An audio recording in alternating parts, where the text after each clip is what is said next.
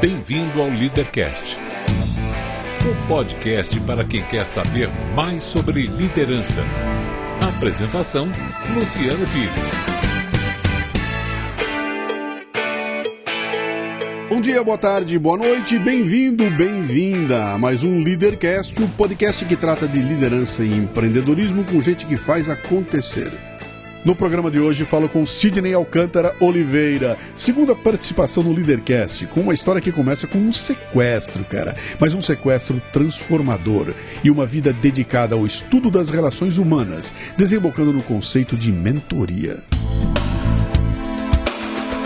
Este não é um programa de entrevistas, não tem perguntas programadas nem roteiro definido. É um bate-papo informal com gente que faz acontecer que vai para lugares onde nem eu e nem meu convidado imaginamos. É por isso eu não me limito a fazer perguntas, mas eu dou meus pitacos também, você entendeu, hein? Isso aqui não é uma entrevista, é um bate-papo. O Leadercast é lançado por temporadas. Os assinantes da Confraria Café Brasil e do Café Brasil Premium têm acesso imediato à temporada completa assim que ela é lançada. Os não assinantes receberão os programas gratuitamente, mas um por semana. Para assinar, acesse o cafebrasilpremium.com.br. Muito bem, mais um Leadercast. Esse aqui é para cumprir promessa, né?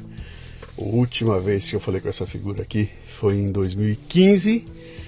Foi no Leadercast 6 que a gente termina com uma promessa. Vamos voltar aqui para retomar a partir de determinado ponto. Bom, chegou a hora, vamos retomar isso aqui. Eu vou ter que repetir a pergunta, porque eu sei que de lá para cá seu nome mudou, né?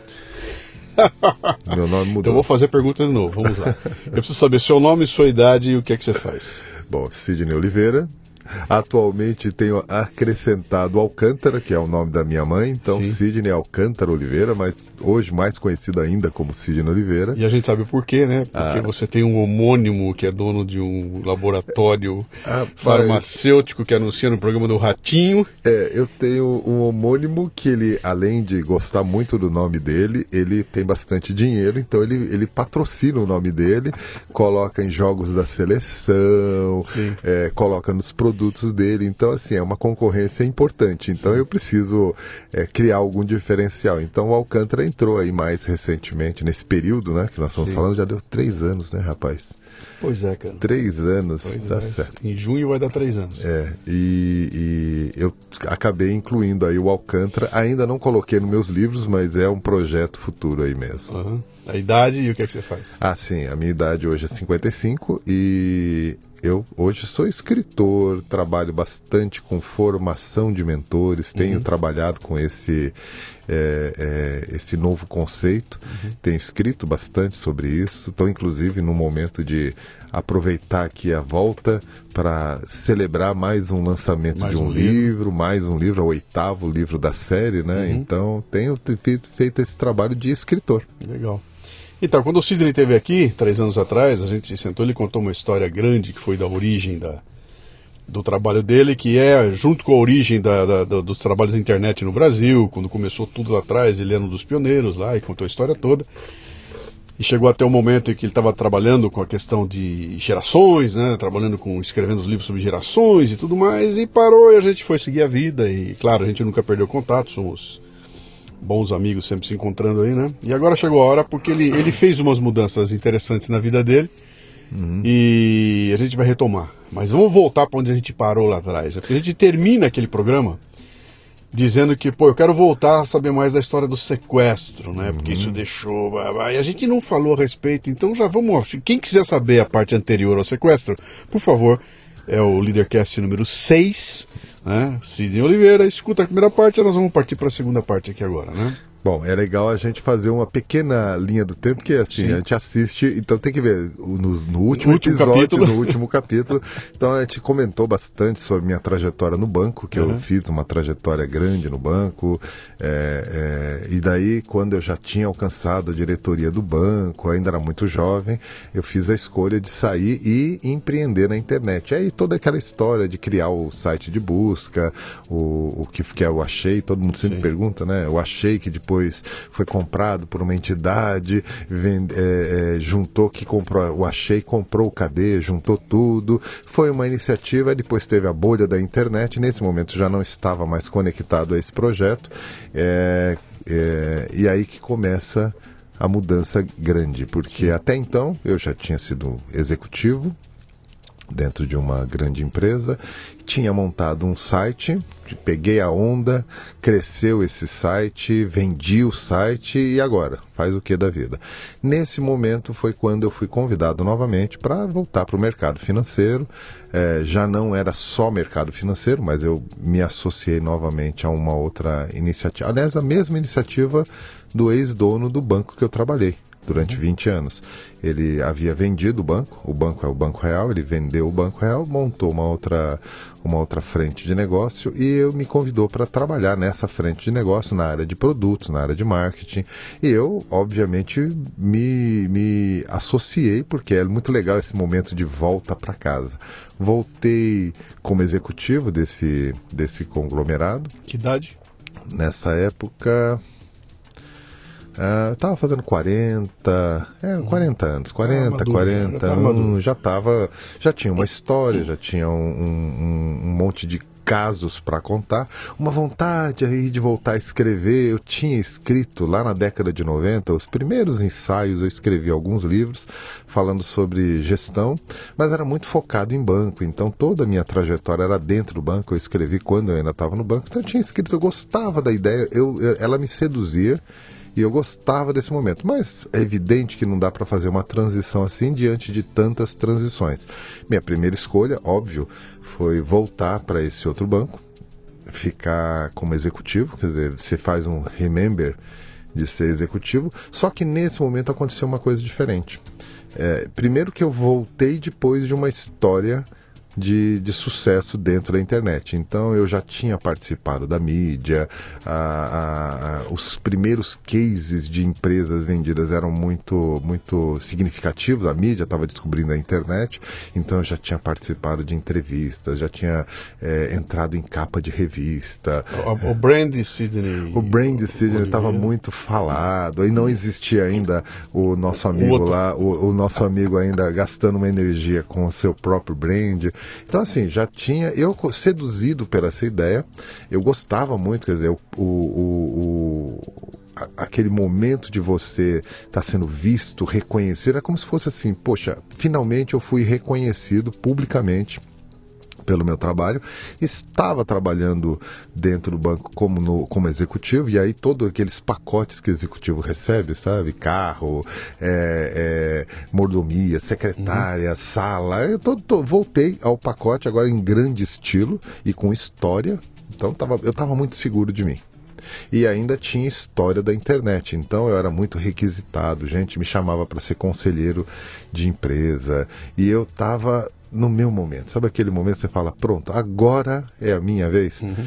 Cara, é, foi a, a, hoje eu olho isso e falo, que bobeada, né? Porque óbvio que você acha que você é inatingível, acha que você é seguro, você facilita. Uhum. Eu não me dei conta que eu estava sendo vigiado. Foi uma época bem complexa, porque havia no Brasil aí naquele momento um, um, uma onda de sequestros. Que ano era aí? 2001. Tá. tá. 2001 tem uma onda de sequestro, é, foi antes das Torres Gêmeas, então nós estamos falando do início de 2001, novo século. Eu seguro de mim, tipo, poxa, eu já venci na vida. É, é uma sensação assim é, eu não vou dizer nem que a palavra arrogância é suficiente, sabe? É uma, é uma é mais. Acho que é mais do que arrogância, porque assim, é uma, é uma segurança de infalibilidade, Sim. de que você é o, é o, o Deus, dono. É assim, é Deus. cara, você é inatingível, né? A gente é tomado por isso, você fica contaminado por isso, você acredita realmente em tudo isso tanta gente falando isso, você começa a acreditar e você começa a ser dono dessa, dessa verdade. Uhum. É, eu diria que hoje, hoje, a gente olha, a gente, a gente percebe quão, quão fútil que é essa verdade. Bom, não me dei conta que meu nome estava muito falado. Evidentemente, quem está trabalhando na indústria do sequestro estava olhando os nomes e o meu nome acabou entrando no target deles. É, em um dado momento, eu saindo do, do escritório que eu estava, É, eu fui abordado. Que, que horas isso? Ah, era umas seis da noite, né? E eu fui abordado, e assim, primeira sensação é aqueles assalto relâmpago, assim, que bate na porta do carro, da carteira, da, da celular e tudo, e, e passa adiante. É, não foi o que aconteceu, eles pediram assim, não, saia do carro, entra no banco de trás. E eu entrei no banco de trás, falei, caramba, aí primeira ideia, sequestro relâmpago. Sim. E eles me colocaram um capuz, e aí, e aí foram foram cinco dias emocionantes que estavam armados. Estavam armados. Tava, Você tava, viu tinha, a arma, tinha, tudo? Eu vi a arma. Eu, eu, lembro de ter visto uma pessoa. Ah, ah, e eu entrei no banco de trás, eles já me abaixaram, me colocaram um capuz na cabeça e aí eu vi que entraram mais duas pessoas no carro e a gente já já começamos a andar no carro. A minha primeira sensação é de que era um sequestro relâmpago. relâmpago. Sim, um sequestro relâmpago. Me pegaram, vão querer pegar cartão, arrancar dinheiro, o máximo que eles puderem e, e, e vai ser por aí. Não foi o que aconteceu. Era um sequestro, um sequestro mesmo. É, me levaram para um cativeiro hoje eu até tenho isso mais entendendo como funciona o processo de sequestro, vendo outros cases que, que a mídia trouxe, você começa a fazer as conexões e falar, ah, então foi isso que aconteceu comigo. Porque você perde muita noção durante o evento, durante o episódio. Então, acabei indo para o cativeiro, fiquei com eles lá durante cinco dias, que uhum se a gente olha assim, parece que foram mais de dois meses, ou você perde noção do tempo, você perde noção do que é dia, do que é cedo, do que é tarde, você perde a noção de alimentação. É uma experiência realmente bastante intensa, né? Você não, não tem aqueles grandes insights durante a experiência, não. Você faz uma revisão da tua vida, eu, e... acho, eu acho que o maior, o maior encrenca que você deve ter, a hora que você está abaixado lá que os caras estão te levando, é você ter diante de você aquilo, aquela interrogação gigantesca. Eu não tenho a menor ideia do que, que vai acontecer. É. Não sei, para um cara acostumado com planejamento, pode de repente que eu não sei onde estão me levando, uhum. eu não sei o que vão fazer comigo, eu não sei o que vai, não, não sei. É. E, e aí te botam sentado no lugar, fica aí. É, é uma sensação de queda. Uhum. Não tem muito mais do que. É isso, é uma sensação. Você está caindo e você não sabe onde, nem o que, nem quando. Você está caindo. É uma, é uma sensação assim, solta. Você fala, bom, tudo que tem seguro na minha vida não existe. Uhum. E, e, eles me jogaram dentro de uma de, do carro, andamos um punhado, não lembro precisar quanto tempo. Depois saímos, muita violência na arrasta, vai, empurra, xinga, muita. Faz muita... parte do processo, é, né? Acho pra que, te sim, desestabilizar é, totalmente. É. É, e aí me jogaram numa sala que, sendo bem franco, não é muito maior que essa aqui que a gente tá, viu? É uma, um, um, um, cubículo. um cubículo fechado, sem janela escuro, tinha uma lampadinha bem fraquinha assim no canto que de vez em quando eles acendiam e apagavam. Acendiam e apagavam. Só ficava nisso. Não, não, não, tinha muito efeito diferente desse. Acendia, apagava. É, me deixaram um tempo bem grande no. no Sozinho? Nesse, nada, não, nada. É, é, um quarto escuro, nada. E às vezes você está meio assim, bom, não tem o que fazer, e você acha que você está dormindo ou não, de repente a luz acende, você imagina, sempre gera uma expectativa né, de que algo vai acontecer, a luz acende, não acontece nada, depois a luz apaga.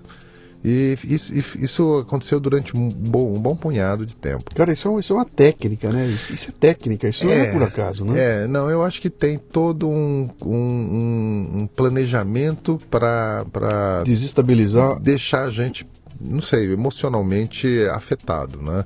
E funciona. Não tenha uhum. dúvida que a gente você vai perdendo a noção. Você vai perdendo a noção do que você tem, do que você não tem, onde você estava, qual que, sabe aquela coisa de ficar olhando onde que eu estava, o uhum. que que eu estava indo, o que que alguém está pensando, porque eu iria chegar em algum lugar, uhum. eu tinha uma viagem programada, eu, eu passaria a semana fora, é, quem que está sendo acionado, quem que não está sendo. Então assim, você, você fica minha, fa minha família, família, começa a se preocupar pelos Você começa outros. a pensar assim, tá, o que aconteceria na vida depois disso. É, em alguns momentos, isso se transformou em filosofia na minha cabeça, porque você começa a pensar assim: acho que quando a gente morre é meio isso que acontece. Você vai para um escuro uhum. e você pode até ficar pensando: tá, o que aconteceu fora da minha vida quando eu deixei de estar lá? É, então você pensa, não tenha dúvida que vem esses pensamentos. Aconteceu comigo todos, todo esse processo. Hoje hoje está mais claro para mim que, que eu devo ter ficado uns dois dias nessa, nessa situação sem ninguém falar nada, porque ninguém falava nada, ninguém exigia nada. De vez em quando eu gritava pedindo, vamos falar, me liberta, me diz o que que é. E silêncio, simplesmente assim, tipo, você foi colocado numa caixa e ninguém reage exceto a luz que acendia e apagava, e também de vez em quando entrava, eles tinham uma portinhola dessas de cachorrinho, que uhum. é uma portinhola embaixo da porta, onde eles simplesmente jogavam ali um prato com um pão e uma água, uma, uma garrafa dessas de água. Não faziam nada diferente. O pão também não tinha nada, era simplesmente um pãozinho desse pão francês, jogava ali e, e jogava a garrafa de água. Mais nada as necessidades, era tudo ali no quartinho, tudo, qualquer coisa. Você acaba não fazendo quase nada também, né? Uhum. Não tem, assim, não tem momento que eu vou, ai, preciso usar o banheiro. Não, você, você não, não você faz. Tá travado, você, você trava, travado. o corpo realmente trava. Você perde a noção de dia, noite, é, se é de assim, dia, se é de noite, você não sabe mais. Não, eu, a, a, quando, quando terminou, eu, eu tive a sensação de que tinha passado tipo um dia inteiro. Entendeu? Eu, a minha sensação era assim: passei a noite toda naquela realidade e me libertaram de manhã. Essa foi a primeira sensação que eu tive uhum. é, quando eu estava fora. E depois que eu tive a noção que foram cinco dias, né? Aí, aí que eu comecei a, a, fazer as conexões.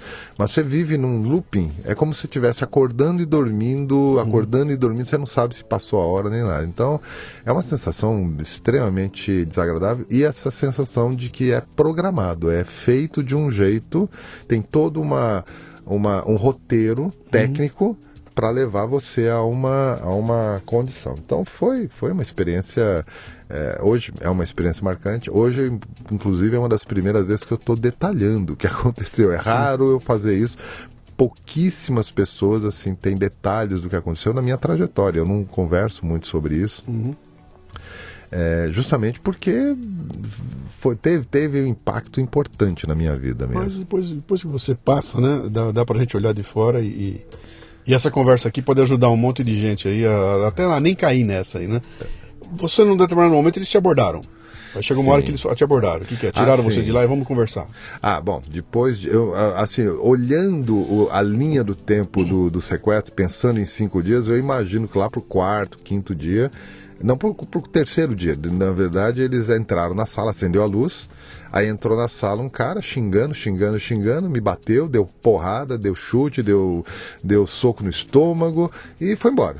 Aí nesse. Você viu? Você viu? Não, não, sem rosto. É sempre com uma máscara. Pessoa com uma máscara. Tá. Assim. Essa máscara esconde tudo.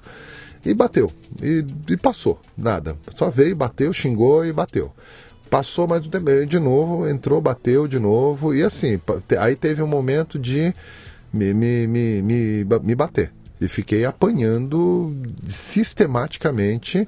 É, sempre era um ou dois caras. A sensação que eu tinha é que eram duas pessoas diferentes por causa de tamanho uhum. e por forma de, de bater. Mas xingava, batia, xingava, batia. Aí foi esse o Sem segundo nada, momento. Não, não, não falava nada, nada, Só xingava nada. e batia. Eu, eu, em alguns momentos, eu tentava é, argumentar. argumentar. algo, tipo, o que, que vocês querem? É, me fala, a gente resolve. Tipo, você tenta abrir canal de comunicação eles batiam mais e cala a boca e pai, batia. Uhum. Deixa eu só detalhar. Esse bater deles era um bater com cuidado para não te machucar? Ou era, é, digo assim, bate na cara para abrir um rombo, tudo, não, não, tem cuidado. Eu quero saber se era um bater técnico, era um bater de bater. É, cara, você está perguntando agora, eu não sei se é técnico ou não, mas assim, me machucava. Não, mas não me, não me, não me, não arrebentou, por exemplo, não, não tirou nenhum supercílio meu, Sim. não sangrou a boca, mas machucava, batia assim, tipo, por dentro machucou, o dente batia tal. Batia no rosto, batia, batia no, no, rosto. Ah, ah, eu, eu me lembro de muito soco no estômago, era uhum. muita, assim, muito soco, aquele de tirar o fôlego que você uhum. dobra. É, muitas vezes fizeram isso. Ah, chute no, na perna, chute no braço, isso sim. Nunca com material, nunca me bateram com, com pau, sim. com nada. Era com a mão, eles batiam com a mão. Ah, sempre, sempre que vinha o cara bater, vinha um outro que ficava lá segurando uma arma. Então tinha sempre um cara na, na, na porta segurando uma arma uhum. e o outro que vinha batia. Então, e assim, isso sim foi sistemático. Uh, eu me lembro de, de, talvez umas oito vezes isso acontecer durante o, o período.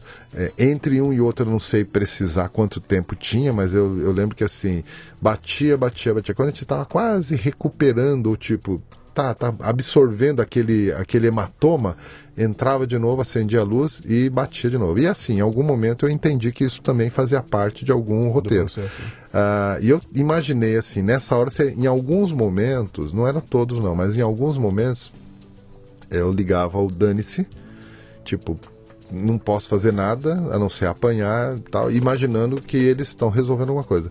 Em outros, eu achei que eles estavam já acionando família, acionando, uh, bem provável, o banco. Eu, eu, até imaginei que o interesse era muito ligado ao banco e depois eu fiquei sabendo que sim, tinha a ver com com o meu nome e conexão com o banco. Havia uma lista de, de outros colegas que estavam na, na, no tracking deles para sequestrar, tinha a ver com o banco. É, e eles acionavam o banco, tá? não acionaram minha família. Não, a minha família, para minha família, para ser o bizarro dessa história, como eu iria viajar e eu iria para uma, uma área de fazenda onde não tinha internet, não tinha celular, e já estava dizendo: Ó, você vai, eu vou para o trabalho, de lá eu já vou, nós vamos pegar o helicóptero e já vamos é, para viagem. Eles já estavam sabendo, minha família já estava meio, meio acostumado, né? Que achou que você estava viajando. Achou que eu estava viajando. O banco então, nem assim, entrou em contato com eles para dizer, ó. Não, não, não. não. Eles não acionaram a minha família e eles sabiam disso. Eles sabiam que eu ia viajar, sabiam da, do, do onde eu tinha conta, o que, que eu tinha, quem que aciona no, no banco. Eles sabiam tudo. É profissionais, né? É, eu, em alguns momentos eu até agradeço que eram profissionais, Sim. porque não, se fossem amadores eu acho que talvez eu não tivesse conversando com você hoje. Não sei, essa é uma sensação, mas é tentar olhar positivo a experiência, né? Você sabe que eu fui, eu tive agora nos Estados Unidos, eu tive lá em Richmond, na Virgínia, uhum. e eu fui visitar o Museu do Holocausto ali no museu. E aí foi foi assim um misto. Não dá para te contar o que é, né? Primeiro porque o assunto me interessa demais, segundo que eu fui o primeiro cara que entrou no museu no dia. O museu abriu, eu era o primeiro. Sim. E o museu tem um esquema que é o seguinte: ele apaga as luzes totalmente e a luz acende automaticamente quando entra o primeiro cara. E a luz vai acendendo conforme você vai entrando. E eu fui o primeiro cara do museu. E eu estava preparando, vou entrar, vou entrar, e o lugar que eu entrar era um, era um, um, um vão escuro, era uma caverna escura, não tinha nada. Uhum. Só quando eu entrasse é que acenderia a luz. E eu não sabia disso. Eu falei, bom, deixa eu ver o que vai acontecer aqui. Quando eu entro na primeira sala, a luz acende. Pá! E eu tô dentro de um, de um galpão com os presos, os, os judeus presos, com o pijaminha listado, e todos eles bonecos em tamanho natural, é, todos eles enfiados naquela gaveta, né, todo parado naquele monte, cara, eu tomo um susto. Eu vou até publicar no programa aqui, vou botar o videozinho que eu fiz nesse momento aí, né? Uhum. Uma porrada que eu tomei ali, aquilo já me quebrou inteiro lá, e depois eu fui ler a explicação, e eles contando ali, esse aqui é o começo do processo de desumanização. É quando eles querem transformar essas pessoas em algo não humano. Elas vão ser, então, eu vou escrever um número no teu braço, eu vou te encher de porrada, você não vai ter dignidade nenhuma e você deixou de ser um ser humano, agora você é um objeto que eu posso fazer e desfazer como um processo. É um processo psicológico de, de desmanche, né? Uhum. Que em certa medida é o que eles estavam fazendo com você. Quer dizer, é. eles estavam tirando. Desumanizando. Eu acho que, é, que é, uma, é uma referência muito bacana porque ela, assim, ela impacta muito. Você desmonta completamente uh, as perspectivas. Na verdade, você começa a não olhar perspectivas, você começa a acreditar realmente que é, dali é, é assim, aquilo é o início da morte. Uhum. Em um dado momento, você está apanhando, está sofrendo lá, é, você começa a perder conexão com o que é o mundo. Você começa a desconectar o mundo e fala, bom, o mundo vai ter que se virar. Eu, não, uhum. eu não participo mais disso. Eu fui sorteado e alguém está tentando tirar vantagem disso e eu fazendo as, as análises assim. Não, não era muito racional, não. Hoje eu até consigo falar racionalmente. Na hora você não raciocina muito, não. Você começa a desistir mesmo do. do não é desistir a palavra, talvez. É assimilar a possibilidade. É como se eu estivesse aceitando que, assim, acabou. É, isso é um crescente. Você vai.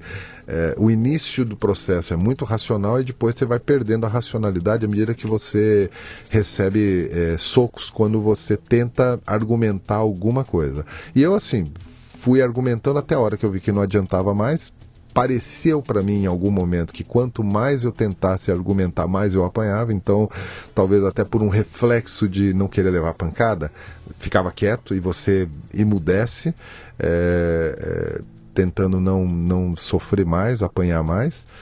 E, e, e, isso durou um tempo, eu falei para você, umas oito, nove vezes nessa sequência que eu não sei precisar quanto que é.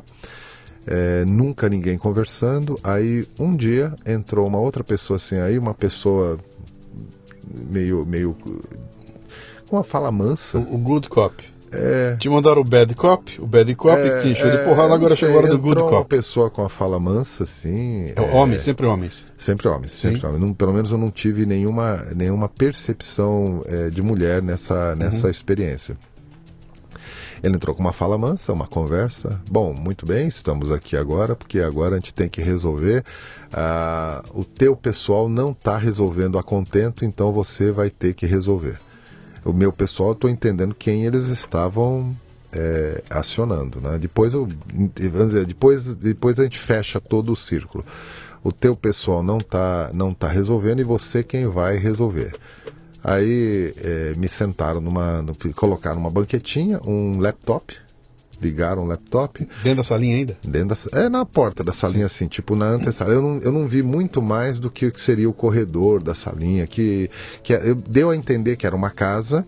Quando eu saí dessa salinha, deu para perceber que era, era num lugar próximo do aeroporto, porque dava para ouvir é, barulho de avião, mas só fora, dentro da salinha não, ela estava fechada. Realmente lembra muito isso aqui. Ah, ah, então eu percebia barulho de avião, não sabia dizer se era próximo ou não, era alguma região é, é, próxima.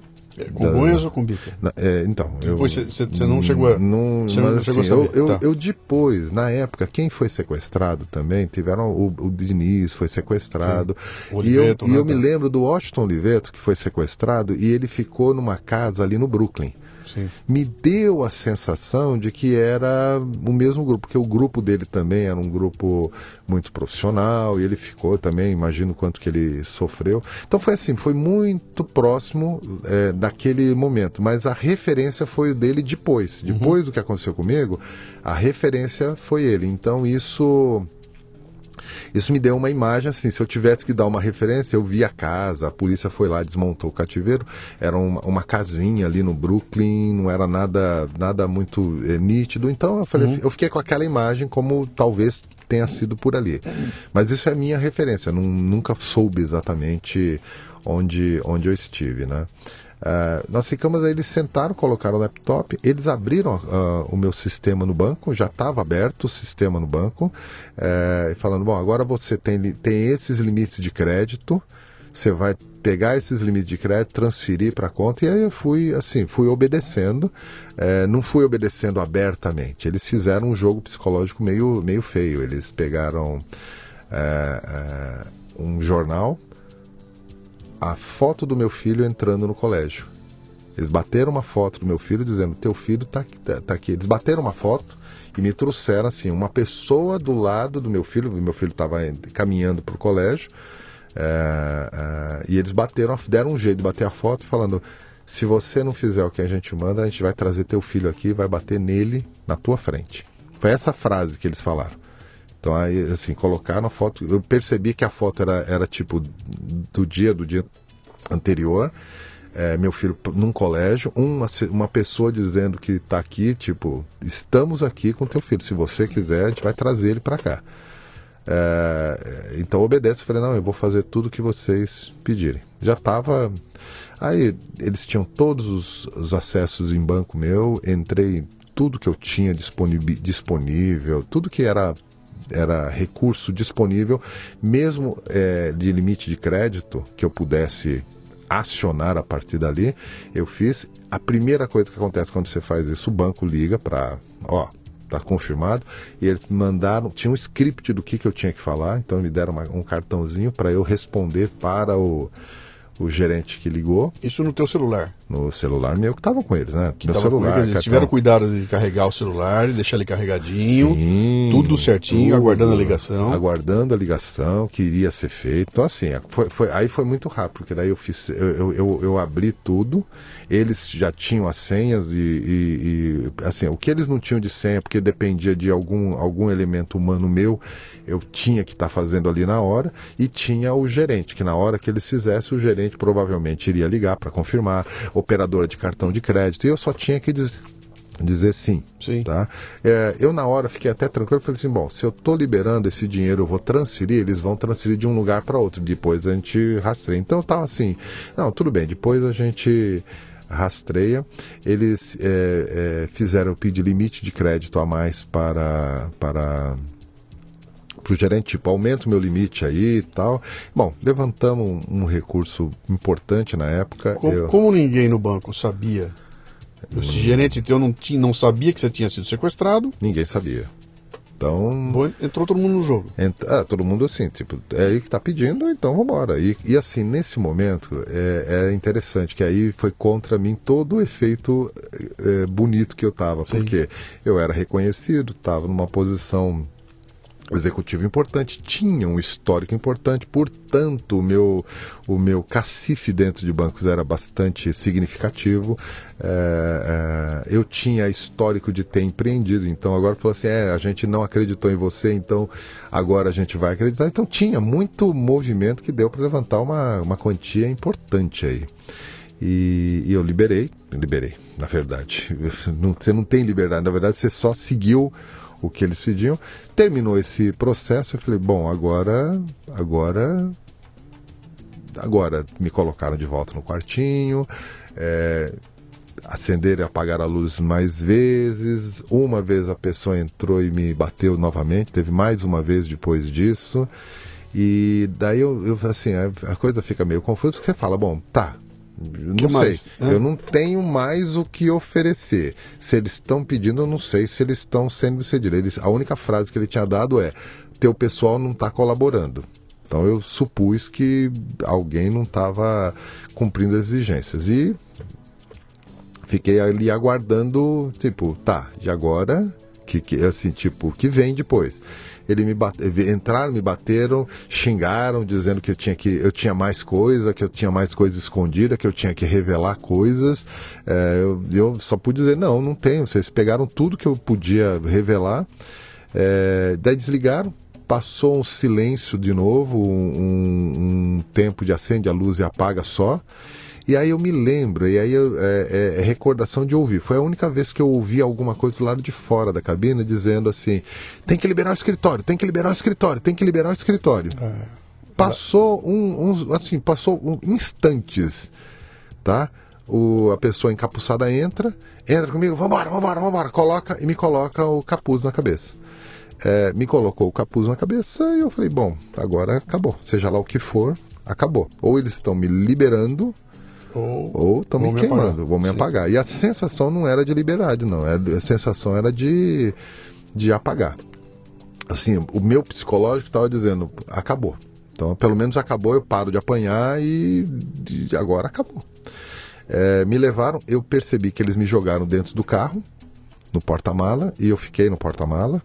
Assim, jogaram dentro do porta-mala e aí a gente rodou. Aí entrou com o carro, rodou, rodou, rodou, não se falava nada, não ouvia nada, só rodou. De vez em quando passa no buraco, assim, uma, um, uma direção mais, mais rude, mais violenta.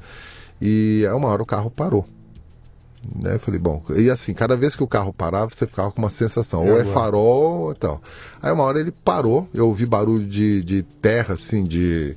de de carro andando de, de, da roda na, numa terra, alguma coisa assim, e parou e nada, silêncio, não tinha nada. De vez em quando um barulho de um carro passando.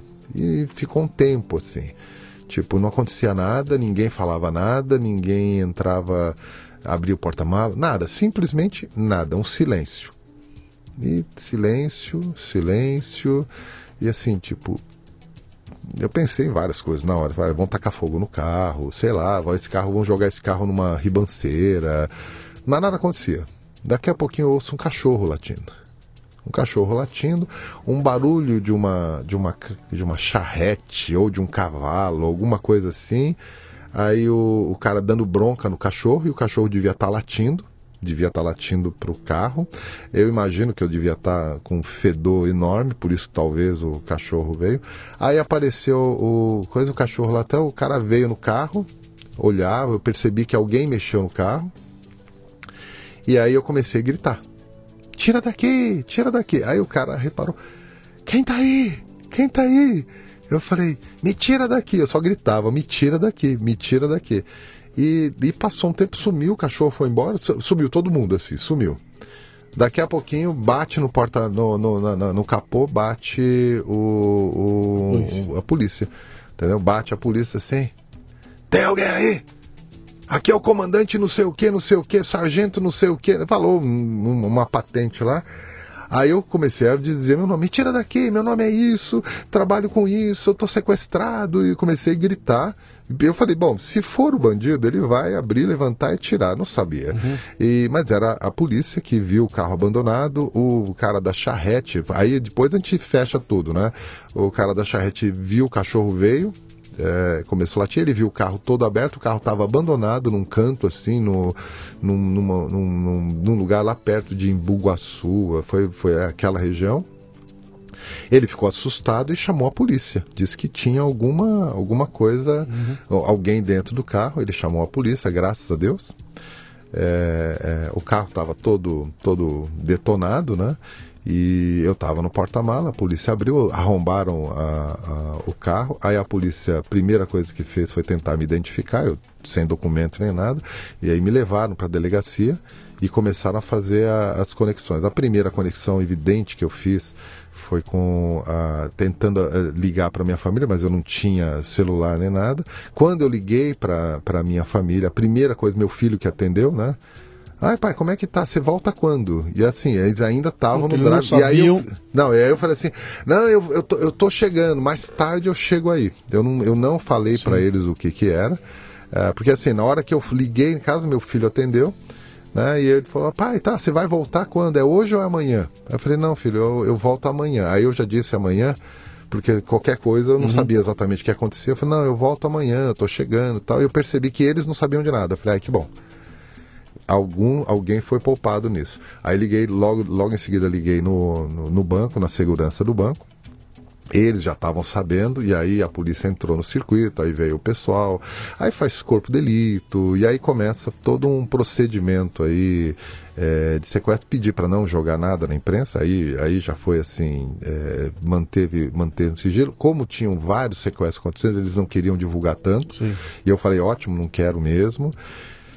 E aí fui pro, pro hospital, aí me deram soro, eu, fiquei, eu passei uma tarde tomando soro, porque eu estava des, desidratado, desnutrido, fiquei tomando soro, uh, o pessoal do banco fazendo as perguntas, o, o, pessoal tentando tirar alguma coisa, mas assim, em algum momento ele falou, ah, não, é, é, é, não tem jeito, ele não vai ter informação. E eu falava, meu, realmente Sim. não tenho. As informações que eu tenho, basicamente, eu acabei de falar agora, né? Não tinha muito que passar para eles. E, e a senha do tem que limpar o escritório significa tira o Vem sequestrador velho que tá vindo um novo aí. É, o meu imaginário é assim, tipo, estavam trazendo o Austin Oliveira. Hoje, assim, a minha, a minha, o meu delírio, porque foi muito na sequência, cara. Sim. Foi assim, na, na tipo, na semana seguinte na semana seguinte veio a público que o, que o Washington estava. Então, no meu imaginário, não, eu não tenho, óbvio que você não consegue conectar, mas o meu, o meu imaginário dentro desse episódio foi dizer o seguinte: estavam liberando o escritório porque estava vindo mais um. Uhum. E realmente estava tendo uma onda de sequestro aí é, incrível, né? Estavam vários sequestrados aí, principalmente aqui na capital. Então, assim, eles estavam liberando o escritório. O escritório era a salinha, estava vindo alguém. Uhum. Tá? Eu, é, eu não lembro dessa época se houve desfecho de escritório com assassinato, assim, não, não me lembro, assim, não tem um é, registro se teve é, é, é, pessoas que saíram da experiência é, mortas, mas é bem provável, mas não, não, não tem esse registro. Acho que ficou... mesmo que pegassem a, o grupo, você não ia reconhecer ninguém.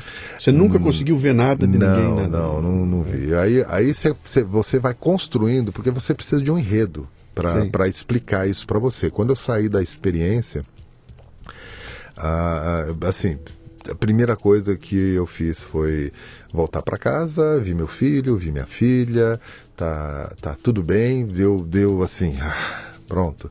Mas aí eu precisei me reconstruir. Aí eu saí, peguei o carro, falei, olha, tô, acabei de chegar de casa, mas eu vou viajar também, preciso preciso me reconstruir. A palavra era essa, me reconstruir. Eu peguei o carro e fui até a Chapada dos Guimarães, no Mato Grosso. Sozinho? Sozinho. Peguei o carro, mas assim, eu precisava. Eu dirigi num dia mil, mil e poucos quilômetros, assim, estrada. Só porque eu, eu precisava ir. Eu precisava ir, colocava música no rádio e e tocava música e eu ia assim foi um, uma ida fiquei quase que 10 dias no, no, na Chapada e eu ia todos os dias para a Chapada.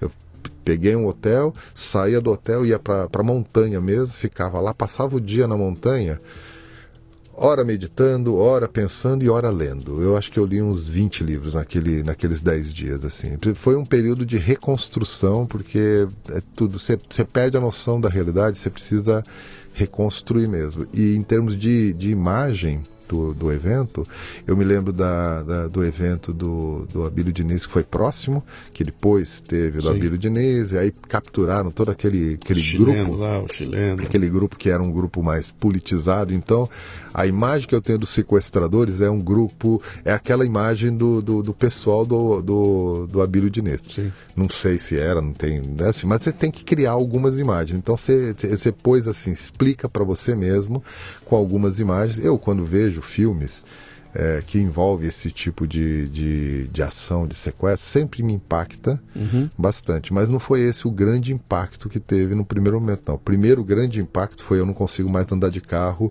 e ver moto chegando. É, era assim, dava um, um pânico, um pânico de, de andar de carro. Eu demorei um tempo para andar de carro, depois durante um período eu comecei a andar de carro blindado, até recentemente eu andava de carro blindado, né? É, tudo por conta da, da, da, da vivência, sim, né? Sim. Eu estou sem carro blindado agora tem o que um ano que eu tô sem carro blindado, que eu tô com carro normal, né? uhum. andando de Uber tal, assim. Não. É que agora você virou escritor, que você é um pé rapado. é, talvez a pessoa fale assim, ah, não, ele é ninguém só um vai querer esse porra, né? pé rapado, aí ninguém quer nada com ele, é, né? Não, então, assim, ó, bom, acabamos de registrar detalhadamente o efeito. Eu é, nunca legal. tinha feito isso em nenhum processo para falar. É, a sua salinha me lembra uhum. o ambiente que eu estava, então. Deixa eu te dar umas porradas aí, peraí. É, só precisa abrir a porta, apaga, acende a luz é. aqui, né? Mas deixa, é uma, deixa, é uma Você está me contando aqui agora, eu estou tentando imaginar, evidentemente que não dá nem para chegar perto disso aí, mas eu imagino que você falou um negócio no meio do caminho aí que para mim é, é, eu acho que é fundamental nesse processo todo de desconstrução. É quando tiram de você qualquer propósito, né, cara? Que você fala, o que, que para onde vai? Eu não sei. Porque a única coisa que eu quero é, ter, é ficar vivo aqui, mas eu não posso fazer nada. Uhum. Tá o que, que eu posso fazer para ficar vivo? Vou tomar algum... Que cuidado você vai tomar? Se a sua função é ficar lá, tomar porrada e me passa o dinheiro, passei. O que mais você fazer? Mais nada, eu não posso fazer nada, eu não tenho nenhum recurso para. Não posso me defender, não posso. Não posso inventar uma história aqui, não posso inventar um negócio que eu não, não posso. Nem diálogo eu tenho com os caras. Eu, eu, eu vi uma cena, a semana teve aí o, o incidente lá, o incidente, o acidente né, no, no, centro da cidade com aquele prédio. Sim. E talvez a imagem mais significativa é aquele bombeiro tentando resgatar uma pessoa Sim. e tipo, quase 30 segundos. E aí aquele, aquela pessoa que estava pendurada, pronta para ser resgatada, cai junto com o prédio, né? E tá todo mundo procurando ainda ele. Eu não sei qual foi o desdobramento final disso, mas eu fico, eu, eu fiquei imaginando quando eu vi a primeira vez a cena, o que passou na cabeça daquela pessoa enquanto estava caindo. Sim. Assim, foram, sei lá, 3, 5 segundos, 10 segundos no máximo a, a, a o tempo de duração. É nem isso, cara, acho que é 3, 3 4 é, segundos. não sei. É, o que que passa na cabeça dele? É uma sensação de assim, tipo. Não tenho. Não tenho controle nada. de coisa alguma, nem consigo imaginar um pensamento. Então, é, assim, é uma sensação dessa é, que a gente tem é, uhum. é, durante, o, durante o, o episódio. Você perde mesmo a humanidade, uhum. o propósito, de, de, de significa tudo tipo, ok, acabou. Então é, é, a, é, a, minha experiência mais perto do que eu imagino que seria uma, uma morte, Sim. Sei, uma sensação de morte mesmo, Sim. né? Então, mas muda a gente. Pois é, eu não tenho dúvida nenhuma. Quer dizer, esse é um, é, é um daqueles grandes momentos de, de impacto na, na vida da gente que você está seguindo no caminho e tem uma virada. Esse caminho é a tua virada, você dá uma virada, né? Uhum. E você deve voltar lá do, da, da tua viagem lá de, de cura, Uhum. você deve voltar com outras, outros objetivos, outra cabeça, outra, é outro Sidney que vem de lá. Ah, foi. É outro, e assim, nesse momento foi quando eu comecei a falar: bom, é o seguinte, não quero mais ser executivo. É, minha pegada talvez não seja ser esse empresário que vem de uma empresa tal, de ter o busto na, na, na, na sede da empresa, porque isso aí era muito icônico para mim na época. É, é, não quero mais ser esse empresário. Aliás, o que, que eu quero ser de verdade? E aí que a gente começa uma reconstrução é, do caminho que é o caminho da essência. Quando eu decidi ser escritor, eu, eu tinha uma coisa muito infantil. Eu assistia muito seriados, você gosta de seriados, né? Eu gostava muito de Perdido nos Espaços, que é um que você Sim. gosta muito, mas tinha um seriado em particular que era o Genie é um Gênio. Sim. Eu me lembro, eu era muito criança quando passava o seriado, e eu prestava atenção no final do seriado, que sempre terminava o se- seriado com o nome do, do, do, do produtor, quem é que criou aquilo, quem é que escreveu aquilo. E o nome era Sidney Sheldon. Tá? Eu já tinha isso, falei, pô, Sidney Sheldon, ele escreve isso. A Disney se escreve com as mesmas letras de Sidney. Isso também me falava, pô, ele é um escritor de, de contos infantis. Caramba, tem algo nisso. E eu gostava de escrever desde, de, de, desde a infância. Eu gostava de desenhar e de escrever.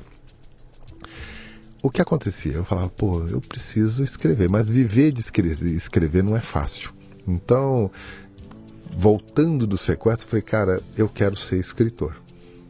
Tá, tudo bem, mas não é muito tarde para você começar? E o que, que você faz com a tua vida? Você tem que recuperar a tua vida financeira, você tem que. você- a vida continua, você já construiu uma vida. É, eu tenho que montar uma estratégia para ser escritor. E comecei a pensar o que, que a, minha, a minha vivência poderia representar em termos de história. Vou falar sobre sequestro. Não, eu estava impactado demais para falar sobre isso. Não era sobre isso. Ah, então vou falar sobre ser empresário não sei se é essa a melhor experiência, não. Daí eu comecei a fazer uma análise da minha vida. E eu percebi que, desde sempre, eu fui um jovem eh, precoce, ou seja, me expuseram de maneira eh, interessante na vida. Eu sempre foquei em criar coisas para o jovem, tanto o programa universitário quanto o site de busca. Quer dizer, aí a motivação era sempre o jovem. Eu já tinha 40 anos de idade e falei, bom, sou jovem, mas não jovem do mesmo jeito. E mudou um pouco esse jovem. Eu tinha meu filho, olhava meu filho, minha filha, e falei, pô, eles têm um drive diferente. Pô, é sobre isso que eu quero fazer. Vou trabalhar com esse jovem, ajudar esse jovem a é, alcançar posições melhores na empresa e não cometer as falhas que eu cometi. Esse foi o DNA da minha motivação. Só que eu não entendia nada de RH, não entendia nada de mercado de, de, de, de comportamento, não sou psicólogo, eu sou publicitário. Cara, eu vou ter que estudar muito. Só que com 40 anos, você começar de novo, você tem que voltar a ser um aprendiz. Então, a minha estratégia na época foi me desconectar de qualquer iniciativa eh, executiva. Eu acabei me desconectando do banco que eu estava. Foi uma escolha novamente difícil, porque aí tinha um impacto eh, violento financeiro. Até porque você estava duro. Muito. Bastante, assim, Aquele tipo, dinheiro todo que foi embora, aquilo não voltou de jeito nenhum. Não tinha um seguro, Não, sequestro, não tinha nada disso. Não, não. E não Foi e houve- acabou. E, não, e não, não havia, não havia. É, na época não existia seguro sequestro. Hoje, sim. eu sei que os executivos, altos executivos, têm aí o seguro sequestro, tem uma série de proteções. Na época isso não era, não era uma realidade, eu não fui nem, vamos dizer, beneficiado com qualquer realidade dessa natureza. Mas eu falei, não, eu sei empreender, vou empreender, vou aprender esse ramo. Eh, e eu tinha um amigo que já trabalhava no ramo de, de formação de liderança, ele já tinha uma história bem, bem sedimentada na área de formação de liderança e ele estava num momento de vida onde ele queria se desconectar da consultoria que ele trabalhava e queria montar a própria consultoria. O meu acordo com ele foi muito, eu diria assim, inocente e pequeno, né? Assim, é, eu diria assim, puro, porque era, tinha uma amizade muito legal. É, e o, acordo foi, foi mais ou menos assim: olha, você sabe fazer programa de liderança, você tem vivência nisso. É, mas nunca vendeu isso, porque sempre tinha consultoria vendendo. Eu sei vender, sei montar marca, sei administrar a empresa, sei montar a empresa. Então eu entro cuidando disso, você entra entregando o produto, montando o produto. Com o tempo eu vou aprendendo o produto e eu também entrego o produto e a gente ganha mais dinheiro com isso. E por incrível que pareça, funcionou. Uhum. Então eu, eu adotei um papel de aprendiz dele. É, ele seria, na, na, minha concepção atual, um mentor nessa Sim. área. Começamos a criar um mercado para nós, porque ele também ele tinha um nome e tinha o produto. Ele sabia entregar muito bem, inclusive ele entrega muito bem até hoje. Ele, ele tinha uma competência incrível de, em sala de aula, mas ele nunca tinha se aventurado na, na venda desse serviço no mercado. O mercado tem toda uma estrutura, você trabalha nesse mercado há anos, né? Uhum. É, e eu também não sabia, então a gente foi aprender a fazer preço, a convencer o cliente, desenvolver soluções, até que, e assim, foi um período de um ano praticamente, é, prospectando, tentando, desenhando, idealizando um monte de coisa, mas não fechando nada. Uh, chegou uma hora que acabou todo tipo de possibilidade de recurso, tanto meu quanto dele. Uh, quando você começa a pensar, poxa, não é por aí, eu acho que eu estou errando feio o caminho. Isso foi em 2001 para 2002, logo depois do, do secado. Aliás, aquele ano foi um ano difícil para mim, porque teve o, o, a minha mãe faleceu um pouco antes, né? Já tive a, a, o impacto do, do, falecimento da minha mãe. Posteriormente, eu tive o sequestro, me desconectei do banco. No momento que nós começamos a empresa, que a gente falou, caiu as torres dele, falou: meus contratos todos estão caindo. E a gente Sim. começou do zero absoluto, né? É, um ano depois nós conseguimos fechar o primeiro contrato e aí, aí começamos a trabalhar em programas de liderança. Eu sempre na posição de aprendiz, então eu carregava a pastinha, fazia PowerPoint, é, é, preparava todo o ambiente, segurava o microfone para ele e ele. Isso aos 40 e cacetada. Ah, sim. O todo ex-poderoso ex-diretor do, eh, do banco. Sim, sim, sim. Foi, eu, virei, eu virei estagiário, não vou dizer, não foi nem trainee, foi estagiário. É, heroicamente, assim, tipo, era romântico. Eu tinha, assim, eu gostava muito da ideia uhum. de fazer esse movimento, de trabalhar, de aprender esse mercado. Então, tinham, tinham é, é, terminologias do RH que falavam, eu nunca tinha ouvido na minha vida.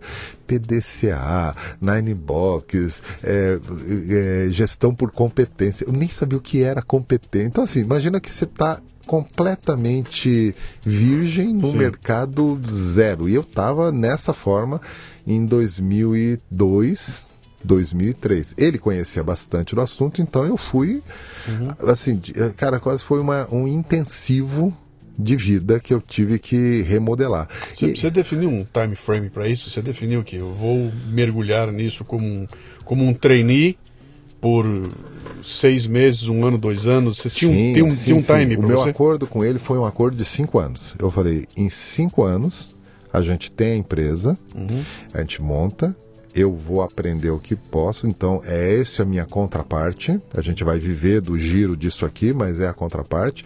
Passados cinco anos, a gente conversa, mas o meu, o meu movimento é eu vendo a minha parte da empresa para você uhum. e eu monto a minha. Então tinha um, um frame aí, tinha um, um, plano. Você consegue imaginar a molecada que está ouvindo a gente aqui falar? Ouvir você falar num, numa proposta de cinco anos. Para eles isso é uma vida, cara. É. Como assim cinco anos? Cinco anos é uma vida inteira, bicho. Para nós, cinco anos é algo, né?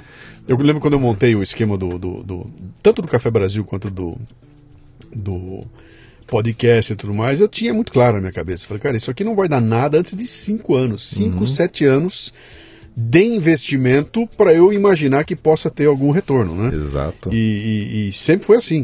Eu, eu, vejo a dificuldade da molecada. Você fala, cara, cinco anos. Fala pra minha filha, ó, são cinco anos. Você tá louco, cara. Como cinco anos? Eu quero agora, eu quero já. É. Então, mas tem uma coisa que eu sempre falo aqui: não se acelera o curso do rio, ele Sim. vai na velocidade dele. É, e não tem jeito. Então, naquela altura, eu entendi assim: nós fizemos um acordo de cinco anos. Eu falei, não, olha, em cinco anos a gente viabiliza a empresa, é, entra no mercado, eu vou me esforçar malucamente para para absorver tudo isso aí e a minha, a, minha, a minha jogada era assim: eu vou aprender. Uhum. Mas eu tenho um legado da minha vivência como gestor, como líder, como diretor. Eu tenho essa vivência como empresário. Isso tudo tem que servir de alguma maneira dentro desse modelo de liderança futura porque as empresas vão mudar, o mundo está mudando, e aí você começa a pensar, vai mudar tudo. A internet realmente está mudando, a, o comportamento das pessoas em relação ao trabalho muda porque eu vi mudando. Eu tinha um comportamento todo estruturado no banco. Quando a gente montou o site, eu, eu fui trabalhar com o meu primeiro funcionário, ele vinha de bermuda e de skate. E ele vinha com. E ele, assim, era muito bom, mas ele vinha com bermuda skate e ficava com os fones de ouvido. Eu falei, cara. E, e, assim, eu vi isso acontecendo e eu vi a produção. Então, esse movimento, eu falei, isso, isso vai se espalhar. Uhum. Essa realidade vai se espalhar. Mas eu, antes disso, eu preciso entender o que, que é isso que está acontecendo. Então, foi um período aí de cinco anos de muito trabalho, é, onde eu acabei, obviamente, em algum momento indo para a sala, sala de aula para entregar programas, não era nada ligado ligado a livros nem nada, simplesmente era aprendizado e eu diria que é um intensivo mesmo. Em muitas ocasiões eu fui realmente o cara que segurou o microfone pro, pro meu antigo sócio. E é, se, quando eu falo segurar o microfone, é assim, tipo, segurar o microfone você precisa de quanto de competência? Era segurar o microfone uhum. e pronto. Ah, em alguns momentos eu tive que entrar na frente e ele, ele me colocou na, na condição assim, não, você vai entrar na frente, me deu aquele pânico, de, tipo, deu branco, deu branco, não, entra você porque a gente vai fazer, vai dar, vai dar problema aqui com o cliente, entra você. Ele falou, cara, se você não entrar agora, você não entra nunca mais. E no, eu não deixo você entrar nunca mais. Então teve um momento assim de impacto. Sim. E aí eu fiz, é, errei bastante, é, fiz muita bobagem, mas eu, eu comecei a perceber que dependia muito de mim me envolver com o processo, acreditar nisso e estudar. Bom, eu fui estudando, estudando. Em um dado momento, lá perto do final do, do quinto ano, eu já estava defendendo com o meu sócio posicionamento da empresa em relação ao mercado. Ele muito focado nas lideranças, então o pessoal mais veterano, os líderes, ele muito focado e eu sempre defendendo. Não, mas vamos entrar nesse programa aqui de trainee. Não, não, trainee a gente não trabalha, a gente trabalha com a liderança. Não, mas olha, tem esse programa de estagiário. Não, não, estagiário. E aí a gente começou, obviamente, a ter caminhos distintos, porque eu queria muito desenvolver o a jovem. Eu, não, não, só pela garotada, mas eu falei, gente, eu já fui esse jovem uhum. e deram a chance para mim e eu cresci quando me deram a chance. Então, o, o meu motivador pessoal era eu tive essa chance. As empresas precisam enxergar o potencial desse jovem. Isso começou a se transformar em teoria. Uhum. Durante os programas, à medida que eu amadureci na entrega também, os próprios clientes queriam que eu entregasse ou ele, então a gente começou a, a dividir programas, faturamos muito mais por conta disso, evidente montamos uma, um time de pessoas para entregar nossos programas, então a empresa se consolidou até um momento que eu, eu queria muito é, teorizar na direção dos mais jovens, que naquele momento ninguém falava muito de jovens. Uhum. Pelo menos não enquanto desenvolvimento de competência, de comportamento, de atitude. Falavam de instrumentação, aquele treinamento técnico, mas não se trabalhava muito jovem. Eu falei, esse jovem é diferente. Eu falava isso para ele, falava na sala. E ele brigava comigo assim: não, você não pode falar isso, você não pode teorizar, porque nenhum guru escreveu sobre isso. De onde que você está tirando essas teorias? Eu falei, cara, da minha vida. Não, mas você tem que escrever isso de outra forma, tem que ter a fonte, tem que ter o, os, os gurus que escreveram, e aí você tira do guru lá, e aí você teoriza. Se não tem isso, não vale. Eu falei, não, cara, não é assim. O mundo mudou. As coisas estão diferentes e eu vou dizer para você, eu estou olhando esse jovem. Esse jovem é diferente. E aí começou o DNA do que virou depois a teoria da geração, geração Y, né? Sim, sim. Uh, eu comecei a falar muito e em sala de aula assim era quase impossível eu falar, eu, eu não defender que havia alguma coisa diferente no comportamento do jovem. E eu obviamente comecei a concentrar meus estudos nessa direção. Aqui no Brasil não tinha muita informação sobre isso, aliás nem nem pesquisa nem nada, mas havia em Singapura uma iniciativa educacional que mostrou um jovem um pouquinho diferente. Existiam alguns movimentos aí na, na, na Europa com relação ao comportamento do jovem é, um pouco mais leniente, um pouco mais superficial, e muito nos Estados Unidos também falando sobre isso. É, ninguém tinha dado um nome para isso ainda, é, e aí eu comecei a trocar. Nesse momento eu já tinha uma conexão internacional bacana, então a gente tinha fóruns de discussões sobre o jovem. Eu comecei a discutir com várias pessoas e a gente começou a perceber que existia algum comportamento é, é, é, nítido sobre esse jovem é, fundido pela internet, ou seja, é, ultra é, estimulado pela informação, pela tecnologia, que a gente até experimentou junto, mas ele parecia algo diferente realmente, o seu comportamento era diferente. Eu comecei a teorizar sobre isso, comecei a escrever sobre isso. Na época eu não era escritor ainda, comecei a teorizar na sala de aula. O meu sócio não queria que eu falasse sobre isso, porque falou, isso, isso é coisa passageira, isso vai passar. Eu falei, não, não, cara, isso é mais efetivo porque a gente tem mais elementos por aí. Eu estudando de um lado, teorizando, ele não concordando, foi fácil chegar no final dos cinco anos, né? E fala, uhum. bom, acho que nós já chegamos nos nossos cinco anos, então eu vou vender minha parte para ti, e vou, e vou seguir o meu, o meu caminho. Então, isso foi é, em 2007, e aí bateu exatamente o prazo de cinco anos. Achamos uma fórmula de, de transferência, tínhamos clientes e tudo mais. É, é, e aí dois, eu comecei em 2008, então nós estamos fazendo 10 anos agora. Eu comecei em 2008 de novo. Aí montei uma salinha. De novo no ano da crise. É, ah, então. No não, não, foi no, a crise foi no final de 2008. É. Então eu comecei em 2008, assim, janeiro de 2008 cheio de, cheio de vontade. Eu, né? eu comecei em abril, tá? É. Eu, fui, eu saí da, da empresa que eu estava e mergulhei de cabeça no Café Brasil em abril. Em abril? Com todos os planos do mundo em abril de 2008. Então, eu. Em eu setembro tava, o mundo acaba. Eu tava, eu tava todo cheio de energia, montei uma, uma salinha, falei, agora eu vou ter a liberdade. Alguns clientes estavam comigo com coisinhas pontuais, pequenas, Sim. né? Mas falei, bom, é o suficiente para eu começar e o meu grande lance vai ser escrever. Então agora agora eu vou ter que idade você estava? Em 2008, eu estava com 40 10 anos e... atrás. Ah, 45 anos. Você estava com 45. É. E, e, eu falei, bom, agora eu vou escrever, porque daí eu vou ter o tempo, como eu não tinha que administrar toda a empresa, todo o negócio, eu falei, não, deixa com ele agora. Eu vou ter só eu com a minha Sim. empresa, então eu vou ter tempo para escrever. E, e aí, cara, eu comecei a escrever. Falei, aí você vem, a, a, começou a surgir o DNA do escritor. Eu tinha publicado algumas coisas, comecei a escrever preparar o meu livro, né? Falei, não, todo escritor tem que ter um livro, porque se eu tiver um livro, aí a coisa vai fluir, porque daí eu vou escrever a minha teoria e não interessa se tem um guru ou não tem um guru que já escreveu. Eu, óbvio que eu tenho a influência de muitos gurus ou de pensadores mas eu tinha que escrever a minha percepção e a minha versão. Esse, na verdade, seria seu terceiro livro, o terceiro ou quarto livro? Não, esse seria o meu sétimo livro. Ah, seria, então, você já tinha seis livros feitos antes por um outro Sidney. É, o Sidney, um outro... executivo do banco, Sim. que falou sobre banco, né? Sim. O meu primeiro livro que, que, que assim, teve repercussão chamava Reengenharia de Processos agite antes de usar. Estava na onda da reengenharia na década de 90, Sim. então eu, eu, criei a minha versão da reengenharia. Né?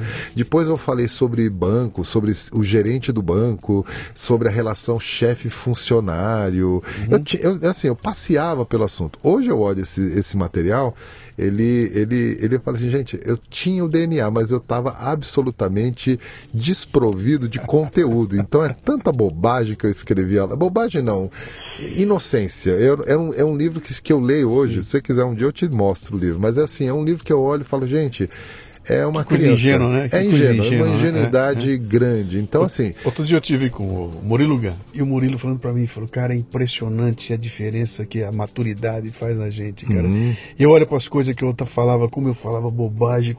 Cara, eu passei essa semana, me encontrei com o Walter Longo, fiquei com ele algumas horas, bicho, eu saí de lá com a cabeça completamente diferente.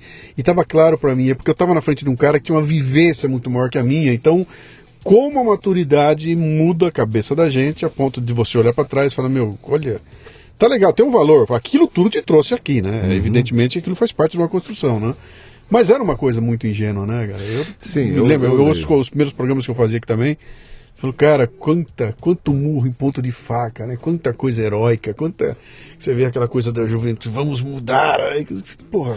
É, um eu quando eu fiz o livro, assim, é uma ingenuidade, mas tinham coisas que você fala, já estava lá. Sim. Eu, eu lembro que um dos livros que eu escrevi na época do banco, eu, eu, eu falei sobre o gerente do futuro. E eu falei umas coisas meio estranhas na década de 90, e eu já era conhecido no mercado bancário, então a Febraban, na hora que eu falei que eu escrevi, era o terceiro livro, né? Eu já tinha escrito dois livros anteriores, o Reengenharia Agite, antes de usar, estava dando um impacto muito grande, porque a reengenharia era muito técnica, corte de pessoa. Eu falei, gente, tem que envolver as pessoas antes de, de simplesmente mudar o processo, né? Então, criou-se uma expectativa em cima do, do- da minha percepção do que seria o gerente do futuro. E eu escrevi nesse livro em 93 que no futuro o banco ia ser diferente, que o gerente não ia ter o poder que ele tinha na época, que quase tudo ia ser aprovado por computador, que na verdade quem iria pagar as contas era o próprio cliente através de interface eh, te- tecnológica. Ele, esse cliente iria tirar o próprio, próprio empréstimo, ele iria decidir aonde aplicar, o próprio cliente iria fazer tudo e o gerente seria mais um promoter de produtos do que realmente a figura que diria: olha, você precisa de um empréstimo, eu vou conseguir autorização. Você quer investir? Olha, o melhor caminho é esse. Eu falei: isso ia acontecer. Eu falei: as agências vão perder o sentido de agência. No futuro, a maioria das pessoas vai querer fazer a própria gerenciamento da sua conta. Eu comecei a falar umas bobagens disso em 93. Na época, o pessoal da Febraban não gostou muito, não, não apoiou o livro, mas eu lancei ele mesmo assim no mercado. Então, eu tenho um livro que eu digo o que, que seria o, o o Banco do Futuro. E hoje eu olho os bancos, que nós estamos vivendo aí um tempo das fintechs, né? Onde banco hoje é um aplicativo no celular, essencialmente é isso, né? E eu olho e falo, gente, tava lá a ideia, né? Tava lá a ideia e eu fico assim, eu olho para trás e falo, o que era a inocência? Porque eu olho a- o texto, a forma de escrever, é inocente. É, Você falou, você falou fala inocente, mas eu, eu gostei da segunda palavra que você usou. Ingenuidade. Ingenuidade, quer dizer, a gente tinha, e eu vejo às vezes a criança nisso. Ela é ingênua, mas é uma ingênua que se você pegar a pureza do que ela está querendo, muitas vezes a solução está ali. Ela, essa solução vai Sim, acontecer. e, e- e, de novo, não tem como acelerar o curso do rio, não é isso? Não. A, a- a velocidade das águas no rio. Aham. E essa faz parte, cara. É assim mesmo. A gente faz a cagada lá atrás e aprende em cima dela e, e a evolução. Isso vale para tudo. É, vale até para você reler um livro, né? Uhum. Eu li um livro há 10 anos atrás, eu leio o mesmo livro hoje. É outro cara lendo, é outro significado, é outro tudo, né? É outro Luciano que está lendo. De certa né? forma, de certa forma, isso traz algumas agonias. Eu, acabei de viver isso aqui essa semana, cara. Eu publiquei agora, publiquei a semana passada no Facebook, no, Facebook um texto onde eu repetia a oração ao Pocotó. Lá na minha origem, lá 2004, tudo eu faço oração ao Pocotó, etc e tal. E antes da oração, de apresentar a oração, eu apresento um cenário de como é que o, o- o mundo cultural brasileiro estava, né? Da baixaria, aquela coisa toda. E eu escrevo o texto inteirinho, quando eu termino o texto inteirinho, eu falo muito bem. Esse texto foi publicado pela primeira vez em 2004. Nós estamos em 2018. Passaram-se 14 anos e o texto está absolutamente válido. Então, colocando nesse contexto, nós estamos falando da evolução, né? Você fala, cara, eu evoluo como pessoa, eu amadureço, etc e tal. Mas o problema que eu me queixava em 2004, ele continua em 2014, cara. Talvez eu esteja entendendo ele de uma outra forma, mas o problema está aí. Ele continua igual. Vamos voltar para o assunto da semana aqui.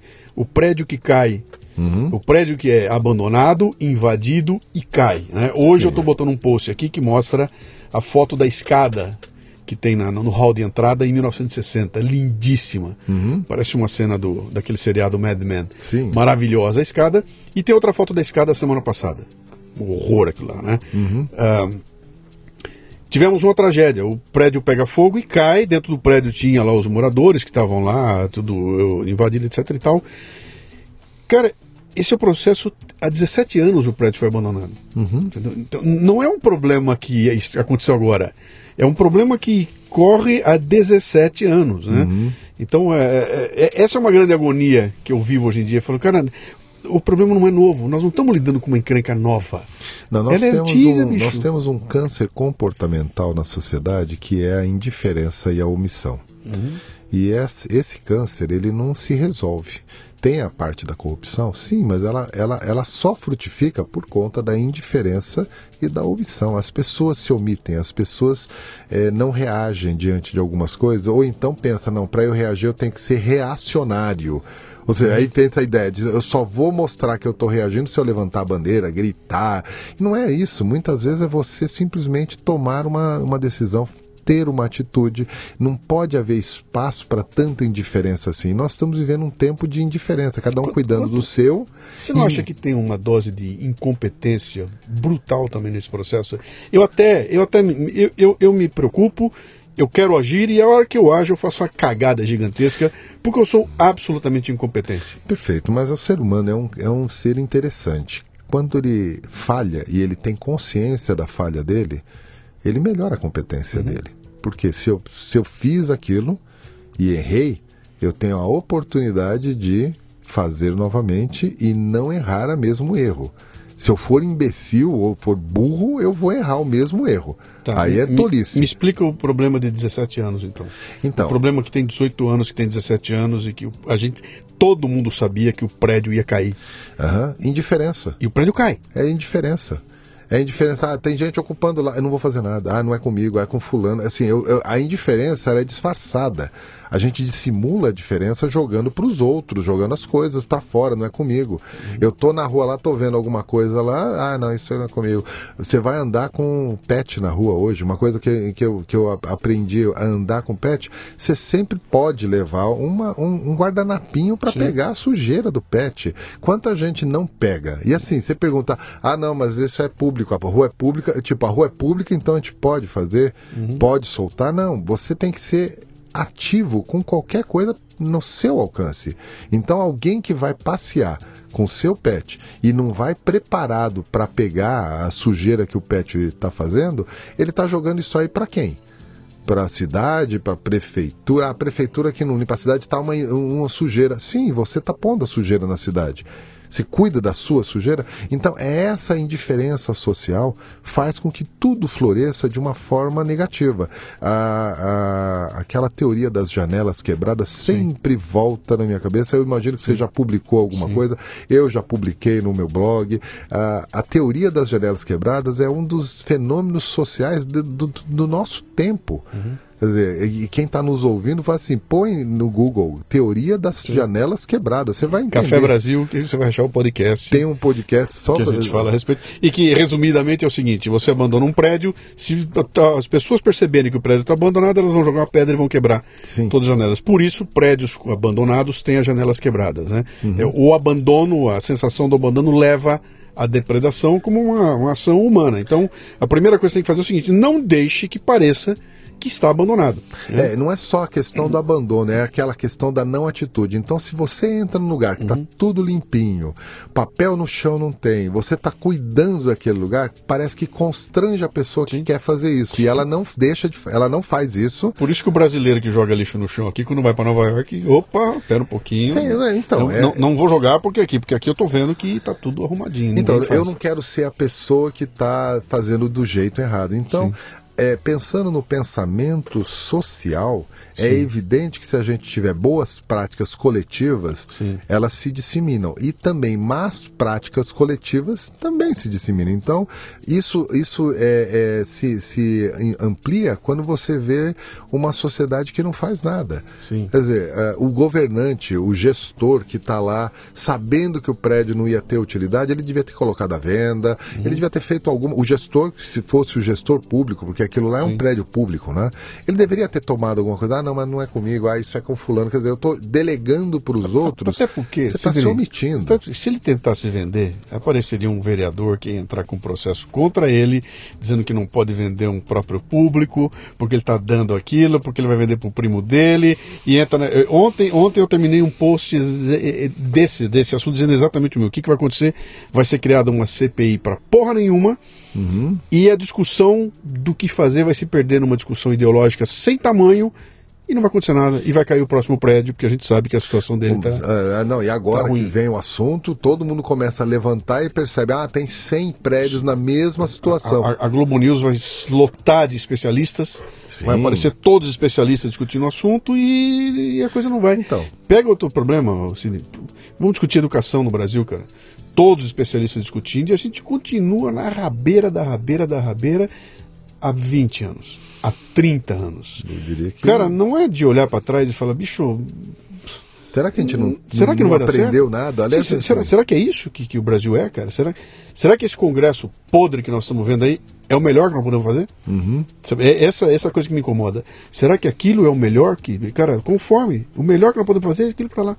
Não É. dá para fazer melhor. eu tenho a esperança de que todos esses traumas recentes, eu diria que nos últimos cinco anos tiveram muitos traumas, eu tenho uma esperança, talvez, é, é, com um grau de otimismo um pouquinho acima do, do- do- da média, mas eu tenho esperança que sim, a gente melhore um pouco a qualidade esse ano. Especialmente pelo didatismo disso tudo, né? Sim. É, é didático, né? O que nós estamos vendo é tudo didático. né? Foi, e, e assim, então eu tenho uma esperança que socialmente a gente faça escolhas um pouco melhores. Vai ter gente de sempre lá? Vai, não tem jeito, sim. porque existe um, um- um- uma inércia social e não tem jeito, não muda. Mas eu acredito sim que nós vamos é, é, fazer escolhas melhores em algum nível, assim, um pouco melhor. Se a Cê- gente cê- fizer cê viu- várias vezes um pouco melhor, uma hora a gente está tá Cê- melhor. Você viu o- o- o- quantas narrativas estão morrendo, cara? Não dá para você falar mais hoje assim que no Brasil só vai preso preto, puta e pobre. Uhum. Não dá mais. Não? Porque quando você fala isso, espera um pouquinho. Tem uns caras na cadeia aí há algum tempo. Caiu essa narrativa. Essa narrativa morreu. Sim? E eu não sei se tem volta. Eu acho que não tem mais volta, cara. Eu acho que daqui da- pra frente não, não, tem não mais da volta. mesma forma, não, não se convence mais Sim. pelo mesmo tempo. Quer dizer, efeitos como o do ex-presidente Collor que volta, Uhum. eu, eu não tenho certeza, parece que ele está querendo concorrer de novo. É, É, já disse lá que ele ia, que ele ia botar. É, isso, eu não é sei. uma Bom, tá, piada, tá, é uma, tá, uma, tá, uma, tá, uma, tá um devaneio geral, mas é, eu acho que isso não, não volta da mesma maneira. Uhum. Ah, tem gente que às vezes se surpreende, fala, ah, não, porque o, o Palocci está preso ainda. Pessoal, como assim está preso ainda? É. Tipo, já virou, já Sim. virou surpresa. Sim, Não, porque esqueceram. Sim. Sim. mas ele ainda está preso. Sim. Não, mas ele está preso assim, bonitinho, legal. Não, não, não, ele está preso, o- preso o, ainda. O governador do Rio aparece com algema no pé na mão. é, o. Cabral tá preso, Cara, preso. Não tá, Uhum. Ele não tá assim, ah, é na casa dele, com uma tornezeleira. Tem alguns que estão tornezeleira? Tem, mas Sim. tá preso. Então, assim, mudou-se alguma coisa. Uhum. Não, não é o suficiente? Não, mas alguma coisa Sim. vem mudando. E esse processo, diria que é assim, aí é um processo de amadurecimento social que a gente ainda vai sofrer algumas coisas é, é, na construção da nossa sociedade, sim, ainda tem muita coisa para fazer, sim, mas nós temos oportunidade. Eu tenho falado, e aí vem um pouco do discurso que eu falo com o jovem, porque nessa trajetória, aquela hora que fala assim, bom, agora eu vou começar, eu fui descobrir que não é fácil ser escritor no Brasil. Ah, ah, você conhece bem isso, né? Eu tô querendo só retomar a linha do tempo, porque senão É. gente divaga na política, Sim. né? Ah, eu sei que eu, eu, eu comecei a juntar tudo que eu tinha, teorizar, e aí eu escrevi o livro. Rapaz, como é complicado você lançar um livro eh, sendo desconhecido. Eu tive algumas pessoas que me deram conselhos bons, eh, eh, e um deles foi muito, muito, muito pontual em dizer, Sidney, olha, o que vem de livro no Brasil é um tema conhecido e buscado, é, ou um autor reconhecido, ou alguém reconhecido. É, quando você tem um tema conhecido com um autor conhecido, normalmente é best-seller. Fora isso, é difícil você conseguir publicar algo no Brasil sem um desses dois é, é, movimentos. Eu falei, ok. E ele falou, e aí ele foi muito honesto comigo. Ele falou, Cid, você não é conhecido, seu tema também não. Sim. Então, é bem provável que você tenha que bancar a sua primeira edição. E eu, na época, não tinha condição de bancar a primeira edição e nem era minha, meu interesse. Falei, não, se é para eu bancar a primeira edição, eu não vou fazer esse caminho, eu vou fazer diferente. Eu, vou, eu tenho muitas conexões, eu tenho muitos amigos, vão me apresentar, eu vou fazer aquelas apresentações de alto nível, né? Eu vou fazer uma. Eu, pô, eu já montei um site, eu já fui direto. Eu, eu vou usar minhas conexões. Foram 16 editoras que disseram solenemente não. não. a esse assunto que não é um assunto relevante. Que era gerações, né? Geração Y. Na geração verdade, y, eu estava ainda com o nome Geração Y. Eu falei, não, eu quero falar do jovem. Não, ninguém se interessa para o jovem. Jovem, assim, realmente havia um, um, uma cultura de não interesse. Eu falei, mas esse jovem é diferente. Era, era quase um Don Quixote. Eu me sinto, Sim. às vezes, assim, o defensor de uma coisa que ninguém falava. E alguns conselheiros vieram falar comigo assim, pessoas que trabalhavam no ramo de RH. Eu já tinha cinco, seis anos no, no RH fazendo programas de liderança. Alguns vieram até falando assim, é, frontalmente, Sidney, não entra nessa, porque você vai ter o nome marcado a um tema que ele vai morrer é um tema que começa e morre. Eu falei assim, tudo bem, mas eu, eu, eu tenho que alertar as pessoas sobre isso. Mas, cara, você vai ser carimbado com um tema e depois você nunca mais descola isso de você. Eu falei, tá, mas se o tema vai crescer, não, mas esse tema dura agora daqui a pouquinho não tem mais. Uhum. E acabou esse assunto. Isso é, é, tema da moda. Eu falei, não, não é moda. Porque nessa altura o, o, assunto, eu já tinha colocado mais de 40 artigos na internet, estavam espalhados por aí eu defendendo o, o, o pedindo para as empresas darem atenção nobre para os seus jovens potenciais e afirmando coisas esquisitas na época, dizendo, olha, o jovem não vai ficar no emprego muito tempo, ele vai pedir para sair. Olha, o, o turnover das empresas vai aumentar, o engajamento vai diminuir muito. Vocês não estão entendendo que esse jovem que está saindo da faculdade agora, ele é diferente, cara. Ele não, não, não vai tolerar um monte de práticas que a gente tem. Bom, passado 16 editoras, eu já estava em 2009, já tinha passado 2008 todinho, veio a crise que só ajudou mais ainda né, no final. Uh, eu continuei fazendo um ou outro programa de liderança, só que aí eu já virei aquele consultor, o que vier eu faço, né? É. Teve um episódio em 2009 aí é, de, de desespero, porque depois da crise você não consegue fechar tantos negócios assim, e eu, virei o um multiconsultor. Sim. tentando vender o livro, mas multiconsultor, eu fui ajudar a desenvolver o site do padre Marcelo Rossi. Ele tinha já uma iniciativa, mas queria mudar essa iniciativa e amigos em comuns, alguém chegou e falou: "Não, Sidney, você vai ajudar Uh, se você puder ajudar a montar um centro para cuidar do site dele. O padre, na época, estava com bastante repercussão, estava montando lá a catedral dele, a, a, aquela igreja grande. Estava num processo lá uhum. e o site ajudaria, mas ele precisava de uma solução diferente da que ele tinha. Acho que tinha uma pessoa que tinha montado o site para ele, mas essa pessoa começou a usurpar do nome dele para benefício próprio. Tinha uma uhum. bagunça lá. E eu falei, bom, a gente pode montar uma equipe aqui para você e preparar a equipe, né? E aí já era um processo de mentoria. Eu não tinha esse nome na época, mas já Sim. era um processo de, de. Eu assim, eu não vou montar o site e administrar o site como um consultor fazer o seguinte: nós vamos montar pessoas aqui, eu vou preparar essas pessoas para cuidar do site. A gente ajuda a montar o site. Então, eu, até isso eu acabei fazendo uhum. enquanto eu tentava vender o meu livro e eu descobri no final de 2009 que eu não ia conseguir. E aí tem uma iniciativa na internet chamada Clube de Autores. Não sei se já ouviu falar. Não. É um site que você é, monta o teu livro, põe o teu livro em PDF lá, faz a capa e ele fica montado. E quem quiser compra o site, ou compra o livro e ele sai impresso. Então você recebe pelo correio, você faz tá. uma compra tá. online e recebe o livro pelo correio. Era uma iniciativa que estava começando de amigos meus.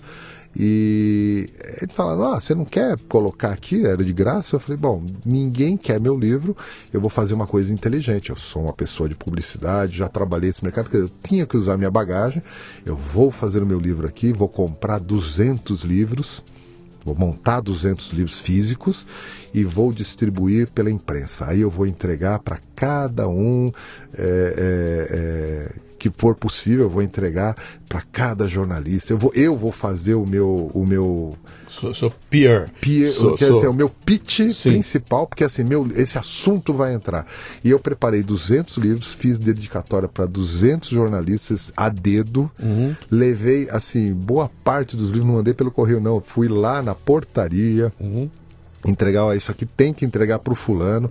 Eu não entreguei para nenhum pessoalmente, porque eu realmente não era conhecido. Não né? chegar lá. Não chegava, neles tinha um filtro enorme, mas garanti, falei, bom, pelo menos 200 isso, isso vai gerar alguma pauta. Hum. E aí, se gerar pauta, me deixarem falar, aí eu vou ser ouvido. Cara, foi maravilhoso, mas ninguém deu uma linha do assunto. Eu falei, Cara, é, cara, é impressionante, viu? Meu livro Diário de um Líder foi exatamente. Eu fiz 200 livros. 200. Eu, um É um por um, número. cara. Eu, eu- um por o nome do cara, um por um.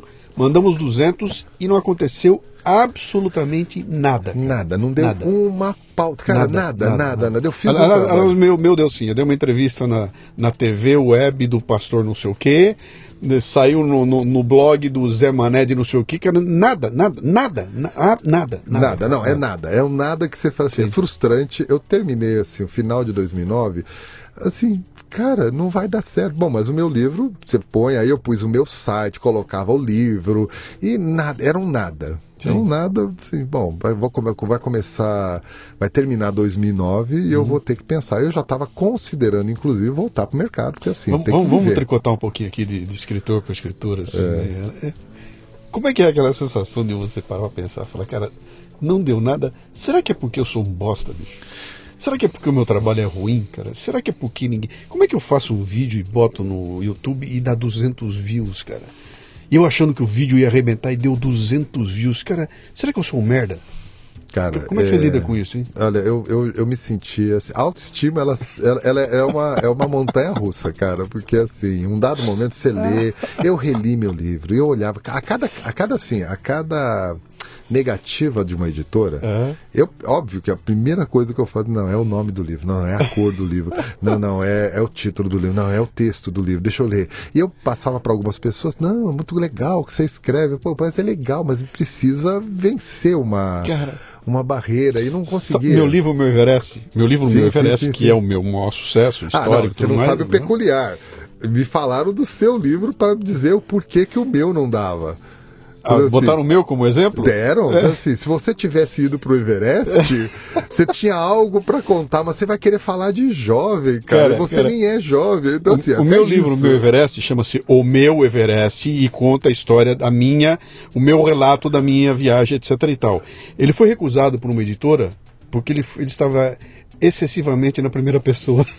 Excessivamente na primeira pesquisa. Isso eu não ouvi. Cara, isso eu não ouvi. Excessi... Bicho, é o relato da, da minha viagem. Eu fiz a viagem, eu estou contando a minha viagem e você não quer fazer o livro porque está na primeira pessoa. É, Cara, aí quando eu ouvi isso aí, eu falei, eu desisto, cara. Eu não, eu não sei mais como é que funciona. É, eu é, desisto. é, eu, eu diria que para mim era uma, era uma inocência, porque você fala, não, alguém vai olhar meu trabalho, vai gostar. Você pensa E que é o conteúdo, né? é, Você pensa teve- que o mérito é o conteúdo, né? E não, e eu te- teve, um, teve um editor que ele foi muito, muito. Ele foi muito assertivo para me aconselhar. Ele, ele tem uma editora, ele é um nome muito conhecido no, no mercado de, de editorial. Foram pessoas que- influentes que me, me conectaram a ele. E ele leu meu livro, gostou e falou assim: eu vou te falar sinceramente. Você escreve bem e todo autor é apaixonado pelo próprio livro. Sim. Todo autor gosta do próprio livro. Só que, como empresa, a gente tem que pensar se isso vai vender ou não vai vender. Porque a gente põe o dinheiro na frente, investe na frente, com gráfica, com distribuição, com estocagem. É, a livraria. Ela, ela deixa o livro lá, se vender, ótimo, senão ela devolve, ela não, ela não paga pelo livro que ela não vende, ela só paga por aquilo que ela vendeu. Então, para o editor, é um custo muito grande. Quando ele me explicou o negócio, eu falei, então ele falou, então não é questão muito de você gostar do teu livro ou se o conteúdo é bom ou não. A questão é que é um negócio. E para vender o livro, é o autor que vende, não é a editora. Não é a livraria. Quem vende o livro é o autor. Então você tem que vender o teu livro. Eu falei assim, tá, mas eu preciso ter o livro. Antes, eu estava dizendo, eu estou num problema antes, eu, eu não tenho o livro. Eu falei, não, você tem que vender o livro. E esse processo é um processo que você, como autor, tem que divulgar o teu livro, falar do teu livro, fazer palestra. E aí ele me falou, você tem que sair rodando fazendo palestra. Eu falei, pô, então é isso. Porque eu achei que era o contrário. Eu falei, eu lanço o livro, o, O livro vai me chamar, chama- sim. vão me chamar para palestra. Falou, não, você tem que fazer. Eu falei assim, bom, mas fazer palestra depende do pessoal me chamar, não posso me autoconvidar. Falou, não, mas tem muita gente que precisa de alguém falando, você tem que estar disponível. Eu, sim, mas é meu tempo. Ele falou, então, então você tem que estar disponível. Quando eu entendi um pouco esse processo, eu comecei a entender assim, eu vou ter que fazer palestras pro bono, né, de grátis. Rapaz, aí eu comecei a fazer palestra. Até, cara, reunião de condomínio, eu vou fazer palestra. Uhum. Qualquer coisa, qualquer pretexto, eu entrava no processo, não remunerava. Se às vezes pagava, pagasse o custo, estava valendo. É, continuei no esforço de, de apresentar o livro como eu disse, 16 editoras não, não, foi, não foi num dia, foi durante meses. Uhum. Eu tentava, algumas me davam esperança e eu falei, agora vai. E sempre vinha Cara, negativo. A autora, a autora do Harry Potter passou por cinco editoras, tá? até que a quinta comprou é. o livro dela. Foram cinco editoras o, o... até alguém aceitar o Harry Potter. O Paulo vou... Coelho. O Paulo Coelho lançou o dele, vendeu 900 exemplares do Diário de um, do Diário de um Mago e aí ele foi no editor e falou, cara, só isso. O cara falou, bicho, se conforta, você quer ganhar dinheiro, vá aplicar no mercado de ações, porque como escritor você não vai ganhar nada. Uhum. Aí ele tira um período de férias lá no deserto do Nevada, volta e fala, eu vou investir nesse negócio, troca de editora, pum! Aparece uma foto lá do presidente dos Estados Unidos com o livro embaixo do braço. Cara, aí, aí a coisa explode. É, eu gosto da ideia do pum eu sempre estudei esses uhum. fenômenos que são a, a, a, os mimetizações, né? Como é que a coisa alavanca, Sim. o que que starta? E óbvio que eu estava querendo o meu start, como todo mundo. A uhum. gente olha, e aí assim, é óbvio que eu ouvi da, da, da, da J.J. Hollins lá, ah, ela foi, eu não sei, falou cinco, eu não tenho certeza, a última vez que eu vi eram 12, mas independente. Não, cinco, cinco. É, que seja, ela foi em vários recebeu não. O Diário de um Mago, óbvio que todos os escritores tinham uma história de ser ser recusado sistematicamente. Falei, bom, então eu estou no caminho, porque uhum. eu estou sendo recusado. Sim. E eu estava esperando um momento meu. Ah, teve um momento. E aí eu, eu queria mais era registrar como é que foi, porque recentemente, com um novo livro que eu contei para as pessoas que foi assim. Aliás, para as pessoas envolvidas, que é o meu editor atual. Sim. Eu, eu recebi uma ligação e, e a pessoa que fazia o papel do editor da editora chegou e disse para mim o seguinte: Sidney, olha, nós temos um autor aqui na nossa editora, que a gente já publica, que ele está renovando o livro dele e ele queria é, escrever também no livro dele que fala de educação, ele queria colocar coisas, aspectos da geração Y. E nós olhamos pela internet, tem muito texto teu, é, mas não temos nenhum livro. E ele queria referenciar no, na, na, bibliografia dele o teu nome de alguma maneira. Então, você tem um livro? Eu falei, não, eu tenho um livro, né? Então, mas a gente queria referenciar. Não, eu mando o livro. E eu mandei o livro é, o livro, o livro Clube PDF, de Autores, é, o PDF sim, lá, sim. mandei o livro. Aí ele olhou e falou, ah, mas não tem uma editora, qual é a editora? Eu falei, ah, não, eu ainda não tenho uma editora, é uma iniciativa pessoal. Ele falou, ah, vamos fazer o seguinte, vem aqui conversar comigo. Aí eu fui conversar com ele. Quando eu cheguei lá, a pessoa, ele se chama Maurício, né?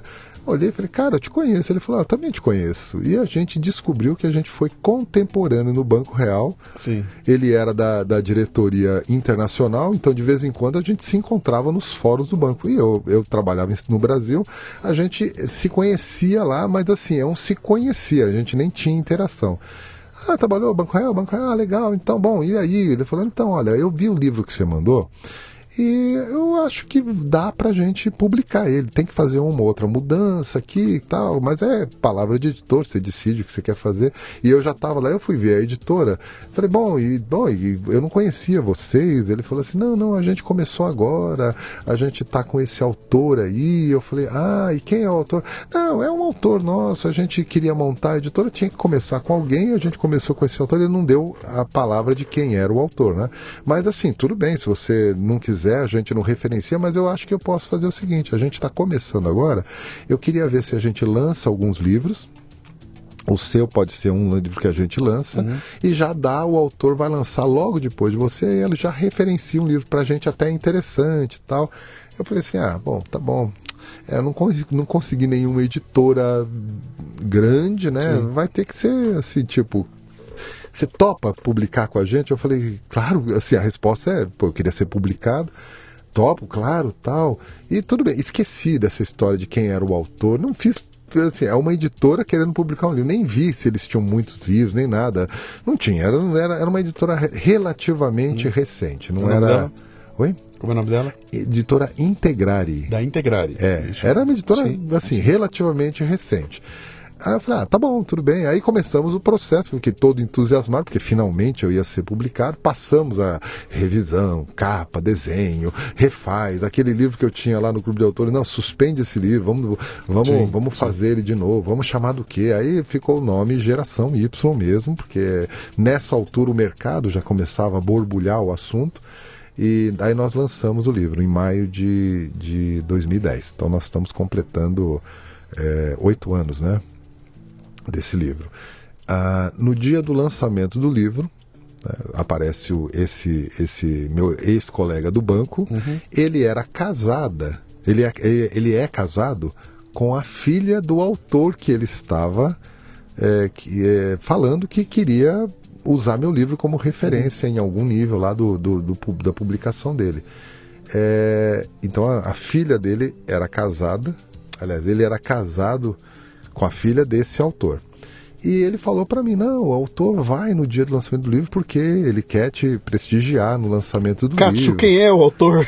O autor era Isamitiba. Grande Isamitiba, cara. E assim, no dia do lançamento, primeira pessoa na fila era o Isamitiba. E eu assustado, porque ele estava com o meu livro, uhum. cheio de marcação, de post-it eu olhei e falei assim, aí eu olhava e falava assim, é, é o Isamitiba. Uhum. O Isamitiba veio no meu lance, assim, quem, quem trouxe o Isamitiba aqui, né? Aí o, o, o editor veio, uhum. olha, esse aqui é meu sogro, uhum. o Isamitiba, ele é o autor. Eu falei, você jura que o meu livro está tá sendo, sendo bibliografado Sim. no livro do Isamitiba? Aí o Isamitiba veio, nós começamos, ele veio e falou assim, eu acompanho o seu trabalho já faz um tempo, já vi o seu trabalho, já pessoas já falaram, já tinha lido seus textos. Uma gentileza, né, cara? E que assim, foi de uma, de uma doação incrível, assim, eu, que ele isso, se apresentou. Isso ele era único, ele era único. E assim, eu, eu não tinha noção disso. Uhum. Ah, bom, lançamos o livro, o livro ele veio ao encontro do tudo que o mercado estava querendo ouvir falar sobre gerações. Uhum. É, havia uma,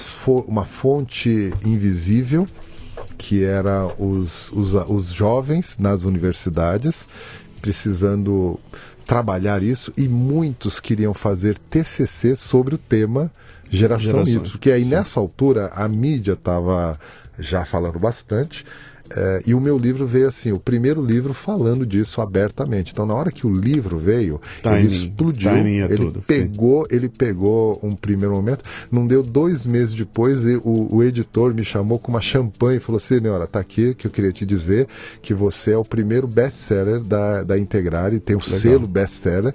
Eu falei: o que quer dizer isso? Ele falou assim: olha, cada categoria tem um número X de livros uhum. vendidos. O seu já passou essa categoria. Eu não me lembro na época se eram 20 ou 25 mil, assim, uhum. em três meses. Sim. E, eu, e assim, a gente quer saber se você vai escrever mais. Eu falei, eu quero escrever, eu tenho muita coisa, porque não deu para colocar tudo no livro, nós tiramos uma parte. Não, então escreve. Aí eu lancei o Geração Y2, que é o, é da capinha azul, então tem, tem dois livros. Não deu vontade de voltar naquelas 12 lá e fazer assim, nhê, nhê, nhê, nhê, nhê. Cara, é, assim, o Geração Y2, ele é. lançou, ele, nós lançamos ele com a, com a edição esgotada. Uhum. No dia do lançamento, assim, ele, foi, ele esgotou a primeira edição de cara. Então nós lançamos o livro. Uhum na segunda edição, para você ter uma ideia do segundo livro. E é bom, aí eu me empolguei porque eu falei, bom, agora, agora eu vou trabalhar. E eu, eu, eu falei, eu vou lançar um livro por ano. Sim com vocês. Vou lançar um livro por ano. É, ele, ele, ele, o, Geração Y alavancou meu nome, eu, eu passei a aparecer no, no mercado. Muita gente me falando sobre como lidar com esse jovem estranho, esquisito, esse esse bicho esquisito, né? Uhum. E aí muito das minhas teorias começaram a fazer sentido e as empresas começaram a olhar a, as teorias e começaram a ver coerência, uhum. tanto nacional como internacional. Então, aí é bom, aí, aí sabe aquele momento do da alavancagem, é, surgiu esse primeiro momento, eu comecei a fazer, bom, agora eu tenho que merecer tudo isso, porque não adianta nada ganhar a fama e não, não fazer a cama, né? Então comecei a trabalhar, estudar mais e, e teorizar mais, e eu venho fazendo isso desde então, desde nesses últimos 10 anos, então agora a gente está num uhum. período de, de reavaliação. É, lancei mais livros falando, continuei falando de jovem, mas uma coisa me pediam, como lidar com esse jovem. E eu comecei a teorizar o veterano. Sim. Quer dizer, esse veterano que é o, o FY, né, que a gente brinca em algumas Sim. vezes, que é o Forever Young, né? Eh, comecei a teorizar baseado justamente na condição do aumento da expectativa de vida. E eu comecei a pensar, eu preciso dar uma razão para o veterano. Eu tenho que dar uma nova motivação. O veterano de hoje é diferente do veterano da nossa juventude. Quando, quando a gente tinha, quando eu tinha 20 anos de idade, eh, um veterano de 50 anos, ele já estava É um- encerrando. Sim, era um senhorzinho, cara. Não, É. não diria que é senhorzinho no sentido de caquético, mas Não, sim, era- era- ele, já era- tava- cara, ele já não tinha Eu motivação. tenho a foto, eu tenho a foto do meu avô com 54 anos comigo no colo, cara, é um senhorzinho. É, se É um você- veinho, que você vai, é um veinho, já é um veinho, com 50 e pouco. Olha, olha hoje, cara. Não, eu gosto de usar, sabe o que? É, filmes. Filmes mostram essa realidade. Sim. Todo mundo deve lembrar um filme significativo, é Indiana Jones. Sim. O, a- o- o terceiro filme da série Indiana Jones mostra o Indiana Jones, que é o Harrison Ford, Uhum. Sim. contracenando com o pai, Pai dele, dele. que é o Sean, Sean Connery. Connery. É, e a gente lembra da, da, da, da, situação do, do Indiana Jones ainda jovial e o pai dele velhinho, assim, velhinho. Uhum. Velhinho do sentido com chapéuzinho, andando sempre com guarda-chuva, Uhum. né? Tanto é que tem a cena clássica que ele derruba um avião com guarda-chuva, né? Que ele Os assusta pássaros, lá sim. os pássaros. Ah, mas ele é o papel do velhinho. O Sean Connery, naquele filme, ele estava representando uma pessoa com 52 anos de idade. Uhum. Ele tinha 52 anos de idade. Ele não estava representando alguém com 80, que é o nosso referencial Sim. atual. Sim. Ah, outro filme, De Volta para o Futuro. O, o Christopher Lloyd, que a gente vê, aquele cientista maluco e tudo mais. Dr. Ele Doc tinha, Brown. ele tinha 47 anos naquele filme. Então a gente olha e fala, cara, eu vi esses dias, esse final de semana eu vi o filme Independence Day Sim. que tem agora a versão 2, 20 anos depois. Sim. Então é de 96 e depois de, de 96, 20 anos, agora Sim. em 2000 2016. Tem uma figura lá que é o pai do cientista lá, que é um senhorzinho judeu Uhum. naquele filme. Então ele é o pai, ele é aquele conselheiro que dá a ideia de, olha, jogar o vírus. Todo mundo que viu Independence Day vai lembrar do pai do. Do- do- de um dos protagonistas Sim. lá. Ele é o papel de pai mesmo. E naquela época ele é o velhinho. Naquele filme, você deve lembrar da imagem dele Lembro, lembro. ele tem 59 anos. Você olha aquilo e fala, cara, isso era 59. Aí eu passei e vi filme 20 anos depois, ele ainda tá vivo. E ele protagonizou novamente o filme. Você olha e fala, cara. Ou ele não mudou nada, ou ele foi teletransportado. Por quê? Passaram-se 20 anos, os demais envelheceram. Ele não. Ele continua igual. Então, assim, a realidade do veterano do passado é diferente de hoje. Ah, olhando a nossa juventude, eu me lembro de pessoas com 50, 55 anos que entregavam o jogo e falavam: se vira. Me, me, vou me aposentar, né? É, vou- Aquela, aquela ideia do pijama e chinelo. Vou descansar. Isso aí. Qualquer que seja. Ele não entrava mais no jogo e o jovem, é tipo, por, por vacância, ele tinha que entrar no jogo. O que aconteceu? Nesses últimos 30 anos, aumentou a expectativa de vida em pelo menos mais 15, na média. Uhum. Então hoje a gente com muita facilidade fala 80. Falava 65 com muita facilidade. Hoje a gente acha que 80 é a idade, a idade velhinha. Você quer o modelo ideal? Você pega avião que nem um louco, que nem eu, não pega? Sim, ah, A isso fila- já chegou lá. A fila agora, que era a fila, do, prioridades. a fila dos 60, que era a prioridade. Eu, quando fiz 60, eu fiquei acanhado, né? Falei, cara, como é que eu vou entrar na fila? Agora a fila é 80.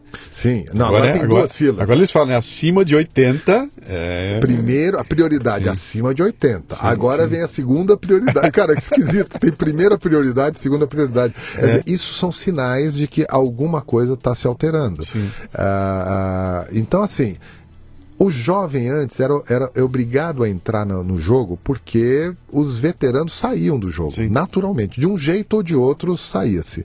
Ah, o veterano de hoje, ele está com 50 anos, 55, ele olha para frente, a perspectiva não é mais de 10, 15 anos, que era a perspectiva de quem tinha 50 a 30 anos atrás. Quer dizer, imagina, uma pessoa com 55 anos há 30 anos atrás olhar e falar, bom, a maioria das pessoas morre com 65. Eu vou fazer o seguinte: 65 é a idade, é a idade limite. Uhum. O que vier a mais é lucro. Então eu vou começar a usufruir da vida. Ele, ele dedicava a atenção dele em usufruto da vida mais do que de aventura. Casos de exceções sempre tiveram, mas a maioria de, de saía do jogo.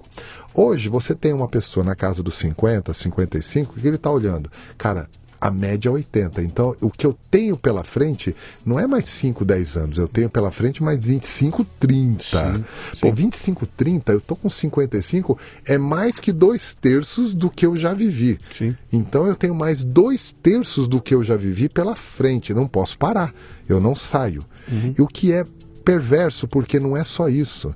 Se há 30, e aí vem uma conta matemática que eu já fiz isso várias vezes. Há 30 anos a gente falava 65 como, como balizador. Sim. Hoje a gente fala 80, subiram 15. Sim. Uma pessoa com 50 anos hoje consegue colocar mais 30 nessa conta, porque é 80 nos próximos 30, qual vai ser a idade? Sim. Se fosse uma conta de padeiro, daqui 30 anos o normal é a gente falar 95. Sim. Tá? 95, é o, é o padrão. Se a gente assumir isso como uma verdade, significando que vai ter tecnologia para isso, disposição e tudo mais, significa que eu tenho pela frente, não mais, eu estou com 55, eu não tenho pela frente mais 30. Uhum. Eu tenho pela frente mais 40, 45. Cara, 40, 45 é, é, é, é uma significa vida. que eu é tenho. É eu tô, vida, tô na metade. Sim, sim, Não significa que eu tô no, no dois sim. terços finais. Eu sim. tô na metade. Isso muda tudo. porque Eu me enxergo com 50 anos com muita disposição. Diferente do que eu via meu pai ou meu avô. Uh, eu me enxergo com vontade de recomeçar ou começar novas possibilidades. Uhum. Esse cenário mudou tudo, porque o que, que acontece com um veterano hoje na casa dos 45, 50, 55 anos? Ele não sai do jogo. Ele se reinventa, ele se redesenha, Sim. ele entra na faculdade. Alguns dados que eu tenho colocado no mercado falando justamente sobre isso, quer dizer, é, boa parte dos estudantes no nível universitário hoje, boa parte eu diria na casa aí dos 30%, estão com mais de 40 anos de idade. Uhum. Por quê? Porque eu quero continuar no jogo. Eu não vou sair do jogo, eu não posso sair do jogo, porque tem muita vida pela frente. Não tem razão previdenciária que resolva sim, essa conta. Sim, sim, não tem razão. Não interessa, não interessa que, que lado você queira defender, se pode é, ter previdência com mais ou menos. Não tem razão financeira que resolva essa equação. Não tem. No Sim. mundo todo não tem, no Brasil também não vai ter. É, a gente tem que achar uma solução que é de trabalho, de me envolver com o trabalho. A gente já começa a ver isso hoje quando você vê veteranos com 60, 65 anos ainda no mercado. E assim, entrando no mercado ou continuam rodando no mercado. Não na mesma posição, não necessariamente, mas, mas estão, ele está... Até porque, se, qual é a alternativa? Se eu faço 60 anos de idade, 65 e decido, bom, muito bem, cheguei Agora no meu paro. ponto, parei. Qual é a alternativa? Vou fazer o quê? O que... Vou viajar? Cara, isso custa dinheiro pra cacete. Vou curtir minha vida? Isso custa dinheiro, entendeu? Uhum. Eu, e, e, esse dinheiro não tá aí. Se eu tivesse numa. Moro na Europa, nos Estados Unidos, estou lá num, num, num outro, num, numa outra estrutura, Talvez eu até tivesse preparado, tivesse condições. Eu nos Estados Unidos me aposento aos 65 e vou curtir minha vida. Lá você consegue. Você tem um poder de, de, de do dinheiro muito maior do que aqui. Hum. Eu consigo comprar um carro lá muito mais fácil do que compro aqui. Eu compro uma casa muito mais fácil do que compro aqui. Tudo muito mais fácil lá. Aqui, bicho, eu, eu, amanhã tenho que matar um leão. Mas é interessante o que acontece com o ser humano. Mesmo que eu tivesse uma solução financeira para mim, para essa realidade aqui ou lá, não interessa, tem uma coisa que é de propósito de vida. Sim. E eu preciso continuar. Até Hollywood já começou a falar sobre isso. Aquele filme Senhor Estagiário mostra bem sim, isso, sim, né? Sim, o De Niro, ele começa o filme dizendo o seguinte: olha, a vida é feita de amor e de trabalho. Bom, eu estou aposentado e minha mulher morreu. O que, que, eu faço da vida? E aí ele começa a citar tudo que ele já fez. Jogou pif-paf, já fez yoga, aprendeu chinês, mandarim, já viajou. e falou, uhum. gente, eu já fiz tudo e ainda estou vivo. E assim, eu quero, eu quero alguma outra coisa. E o filme todo transcreve sobre ele virar estagiário novamente, né? Uhum. É, e usar a experiência dele é, nesse processo. Quer dizer... Você acha que vem um, um choque relacional? Tipo choque do petróleo, choque das torres gêmeas, um choque relacional, cara, do tipo, essas duas.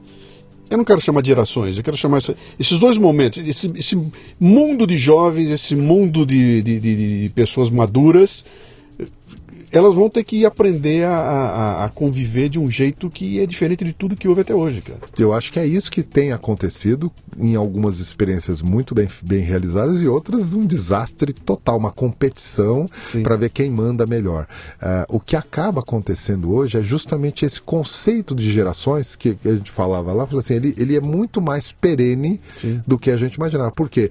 A expectativa de vida aumentou e continua aumentando. Uh, já existem empresas, o Google e outras empresas estão trabalhando diretamente na ideia da vida eterna, uhum. de alguma forma. O, quando, eu, quando eu olho Hollywood apresentando aí as suas versões do futuro, a gente vê muito essa questão de transformar a nossa realidade, baixa, dar um download na nossa vida para um chip e colocar isso num lugar e vai virar numa Matrix. Dizer, as pessoas estão trabalhando com a ideia de que, tá, eu não vou morrer. E aí? As pessoas não, não pensam muito sobre como é que vai viver e qual vai ser a realidade que suportará a vida depois de tanto tempo. Então, algumas coisas são muito sintomáticas. Eu, como eu comentei, estou com 55 anos. Eu já tenho na minha, no meu drive a percepção que eu não vou ser idoso com 60. Uhum. Você tem a carteirinha do idoso já, Luciano? Eu não tenho a carteirinha, mas já tenho 61. Mas você já está parando? Você já está parando na vaga de, de Não idoso. paro porque não tem carteirinha. Você não para porque. Não, você e outra, que coisa? Não, e outra, me dá uma vergonha do cacete você chegar lá e para e desce do carro de bermuda e o nego olha e fala, ah, esse desgraçado aí. Não, hoje tem, espaço, tem um é? processo de bullying. É engraçado que a nossa geração é uma geração infeliz, né? a gente tinha que ter carteirinha para provar que a gente era maior de idade. Isso aí. Agora você tem que ter carteirinha para provar que você é maior que maior de idade. Exatamente. A gente, a gente pegou uma, uma geração, mas eu, eu brinco com isso com as pessoas, eu falo assim, então é, quem tem hoje 50, 55 anos, tira o cavalinho da chuva que você não vai ser idoso com 60 Sim. e provavelmente não vai tirar a carteirinha porque não vai poder tirar. Então, minha recomendação para você, Luciano, vai lá tirar a carteirinha logo para garantir o teu, porque isso vai mudar nos próximos anos. Por, vai mudar por coerência. Você acabou de dizer, é, é, é constrangedor você parar numa vaga de idoso e assim, tipo, as pessoas vão olhar para você de uma maneira estranha. Deixa eu te dar uma dica que eu tô dizendo uma discussão boa na, na família, né? De novo, a fila do avião avião. Né? Então, quando você vai embarcar no avião, hoje tem pelo menos três filas. Você tem a fila comum, normal, que as pessoas vão normais. Você tem uma fila do, por lei, onde estão as grávidas, os veinhos, criança de colo, criança de colo, etc e tal, os veinhos. Né? E você tem a fila do pessoal que tem o um cartão, o cartão da, da de, de, milhagem, etc e tal. Hum. A fila dos veinhos é a fila do direito uh, uh, adquirido. Sim. A lei me deu esse direito. A fila do cartão é o direito conquistado. Eu conquistei porque eu trabalhei para isso, etc e tal. Então, entrar na fila do direito adquirido, é, eu bato o olho e falo, cara, mas eu não vou entrar, cara. Essa fila aqui é para quem tem problemas de locomoção, para quem tá velhinho. Eu não tô velhinho, cara. Eu não tenho problema de locomoção, portanto eu não me sinto bem nessa fila. Mas eu me sinto perfeitamente bem na fila de quem tem o cartão. Porque é conquista. O cartão da milhar porque foi conquistado, né? Então uhum. isso nessa hora dá um nó na cabeça, né? Fala, cara, mas eu tenho todo o direito de estar na outra fila. Porque a lei me dá esse direito. Eu poderia estar lá de cabeça erguida. Uhum. Mas na minha cabeça fica, não, cara, muda de fila, vai na outra, deixa essa aqui para quem precisa e, e usa a fila que você conquistou com o teu então, trabalho. Mas tem uma coisa bizarra também. Você está reparando que a fila do, do, do, quem, quem, quem tem direito adquirido está aumentando? Opa! Tem ficado cresce. cada sim, vez sim, maior, sim, assim. Mas as pessoas estão aproveitando. Não, não, na verdade, estão aumentando e a gente não está percebendo. É vaga de idoso dentro de shopping. Tem aumentado, assim, inente. E o pior, você olha e fala, cara, não é possível que tem tanto idoso. E tem. Uhum. Antes você falava, não, tinha vaga de idoso, ninguém ocupava, e se ocupasse você ficava desconfiado, é algum malandro que está colocando. Hoje não, eles estão, eles estão dirigindo, eles estão, quer dizer, a, a, frase mais legal é, ninguém está morrendo. Sim. O que eu, eu, eu, eu costumo desesperar o jovem e falar assim, cara, primeiro, eles não estão morrendo. Então, esquece direito de herança porque não vai sobrar para você. Eles ainda estão usando o dinheiro que poderia um dia ser a tua herança, né? Não vai ter esse direito. Sim. Então, o, o, o que acabou conduzindo esse processo é assim, a gente começar a ver essa realidade dos Forever Youngs, né? Os FY da vida, que são os veteranos. Ele, não, ele muda a atitude dele e ele precisa de um novo propósito. Uma coisa que eu percebi é que você pode até ter arrumado uma solução financeira que te suporte de alguma forma. Você baixa o padrão de vida, diminui exigências, sei lá, você acha uma solução financeira. Mas você ainda precisa da razão de existir. Sim. Você precisa do trabalho. Quando você realmente para, você para, usufrui por um tempo, você vai viajar, você vai curtir um pouco e tudo bem, mas depois de um, depois de um tempo você.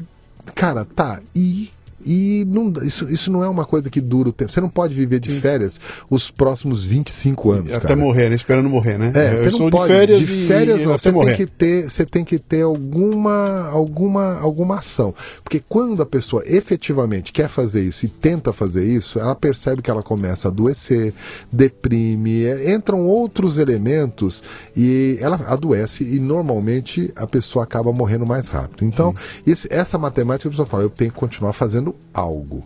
E tudo bem, fazer algo é legal. O veterano fazer algo, a gente pode direcionar ele.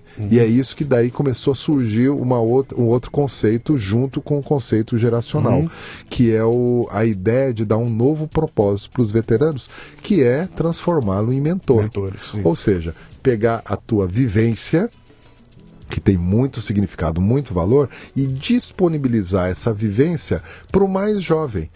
Esse jovem que nós criamos aí nos últimos 25, 30 anos, esse jovem ele não foi exposto da mesma maneira que a gente.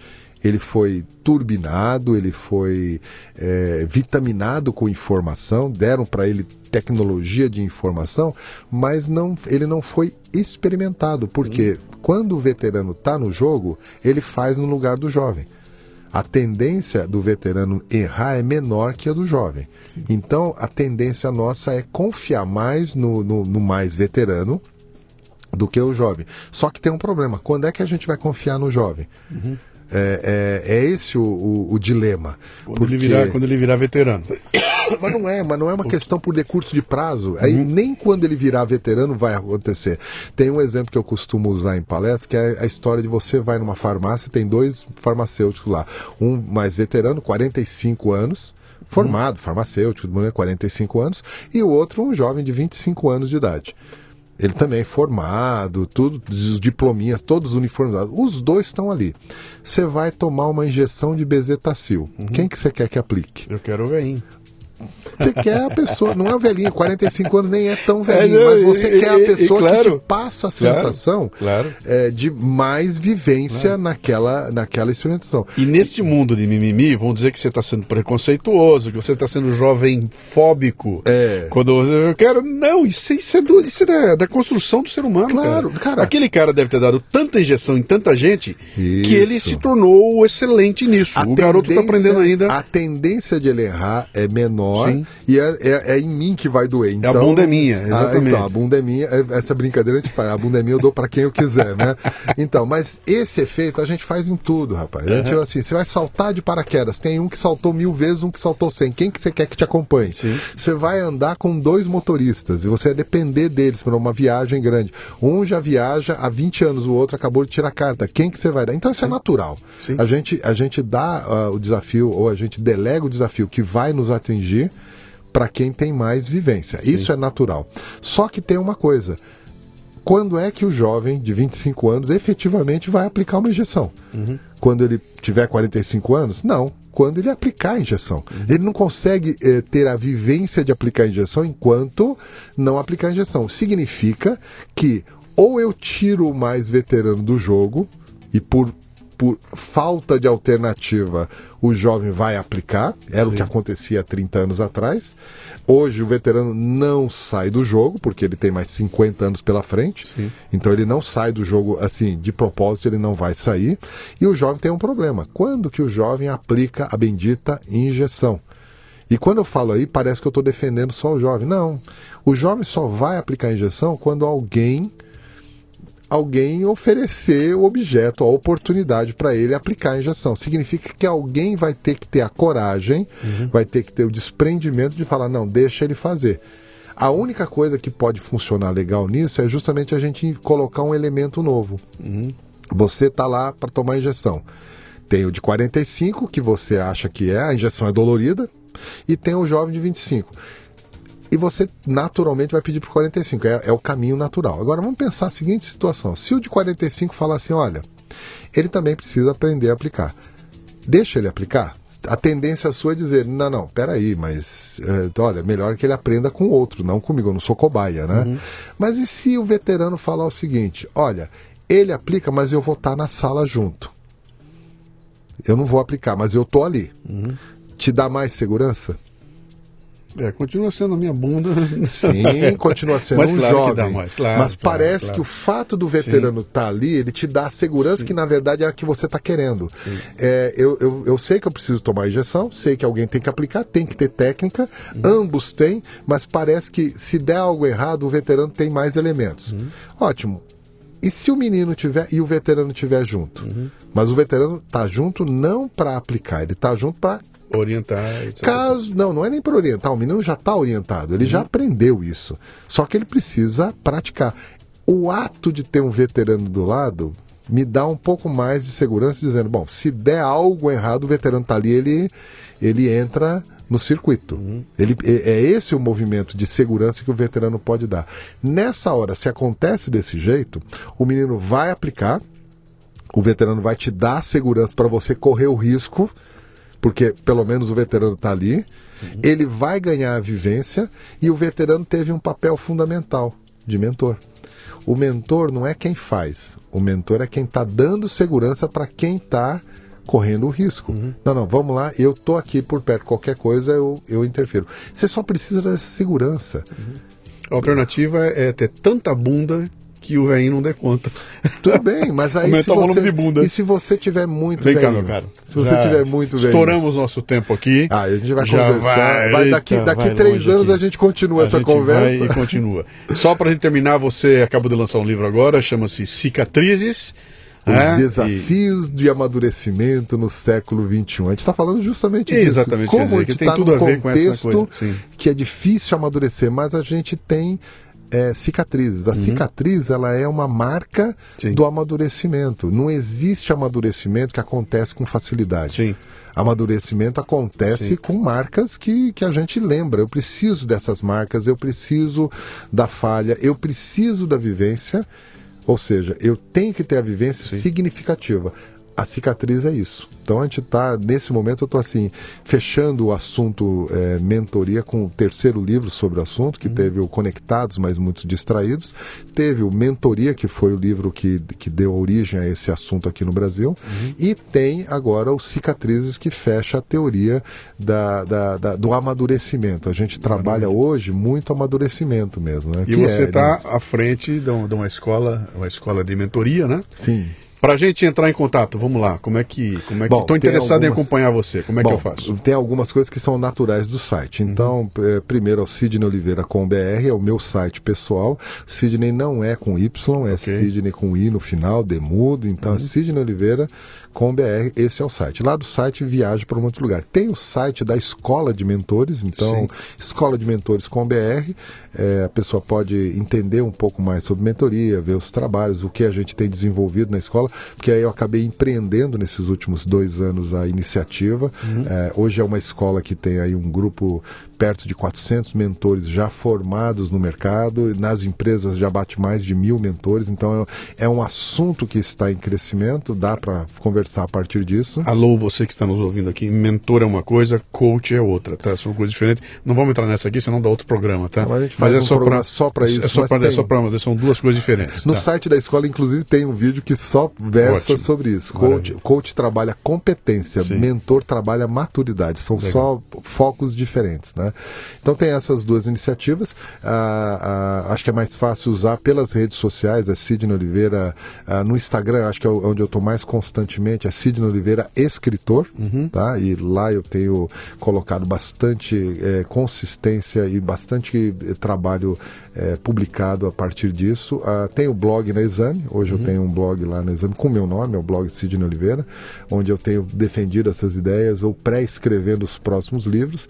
Ah, já estou escrevendo o próximo livro, eu vou lançar esse, mas já estou preparando o próximo, que vai falar justamente dessa geração nova, que é os millennials, né? A geração Z, o final da geração Y e o, e o pessoal da geração Z chegando. Vixe, imagino que vem aí. Vem, é, tem muita coisa, a gente está estudando bastante. Eu imagino que dentro de um ano a gente consiga publicar um novo livro, tá bom? Meu caro, bem-vindo. Então, olha, olha, logo mais a gente vai ter que se juntar e fazer mais um, cara. Mais Terceiro um, da série lá. aqui. Espero viu? que a gente esteja. Olha, muita gente que assiste o seu, o seu Leadercast me, eh, me, me encontra no, nas palestras, rodando o Brasil.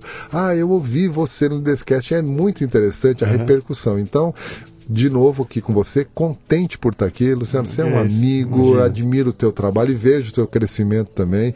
Então, quem está nos ouvindo, olha, entra, divulgue, espalhe isso aí, porque a gente tem que espalhar o que é do bem. E fique Acho esperto que... aí, porque nós dois, com 80 anos de idade, vamos estar tá aqui fazendo o quinto. A gente vai estar tá fazendo. O quinto ou sexto, um, você vai ver, assim, Lembra do primeiro Leadercast? A gente vai estar tá falando assim. Não, não acho que a gente vai estar tá falando com aquela voz caricata de velhinho. Lembra daquela velha? Não, não vai estar tá desse jeito, porque a gente realmente está diferente mesmo. Grande abraço, meu cara. Abraço também.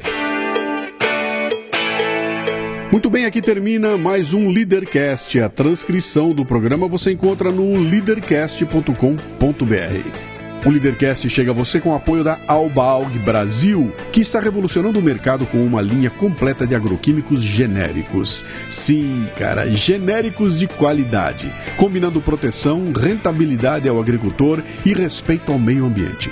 Conheça as soluções Albaug em bit.ly barra escolha inteligente. Para ter acesso a esta temporada completa, assine o Café Brasil Premium no cafebrasilpremium.com.br. Um ambiente educacional sem ser chato nem superficial, que já conta com mais de mil assinantes, recebendo todo mês conteúdos voltados ao crescimento pessoal e profissional. Conheça que vale a pena. cafebrasilpremium.com.br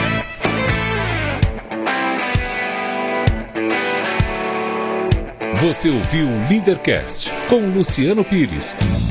Mais uma isca intelectual do Café Brasil. Acompanhe os programas pelo portal cafebrasil.com.br.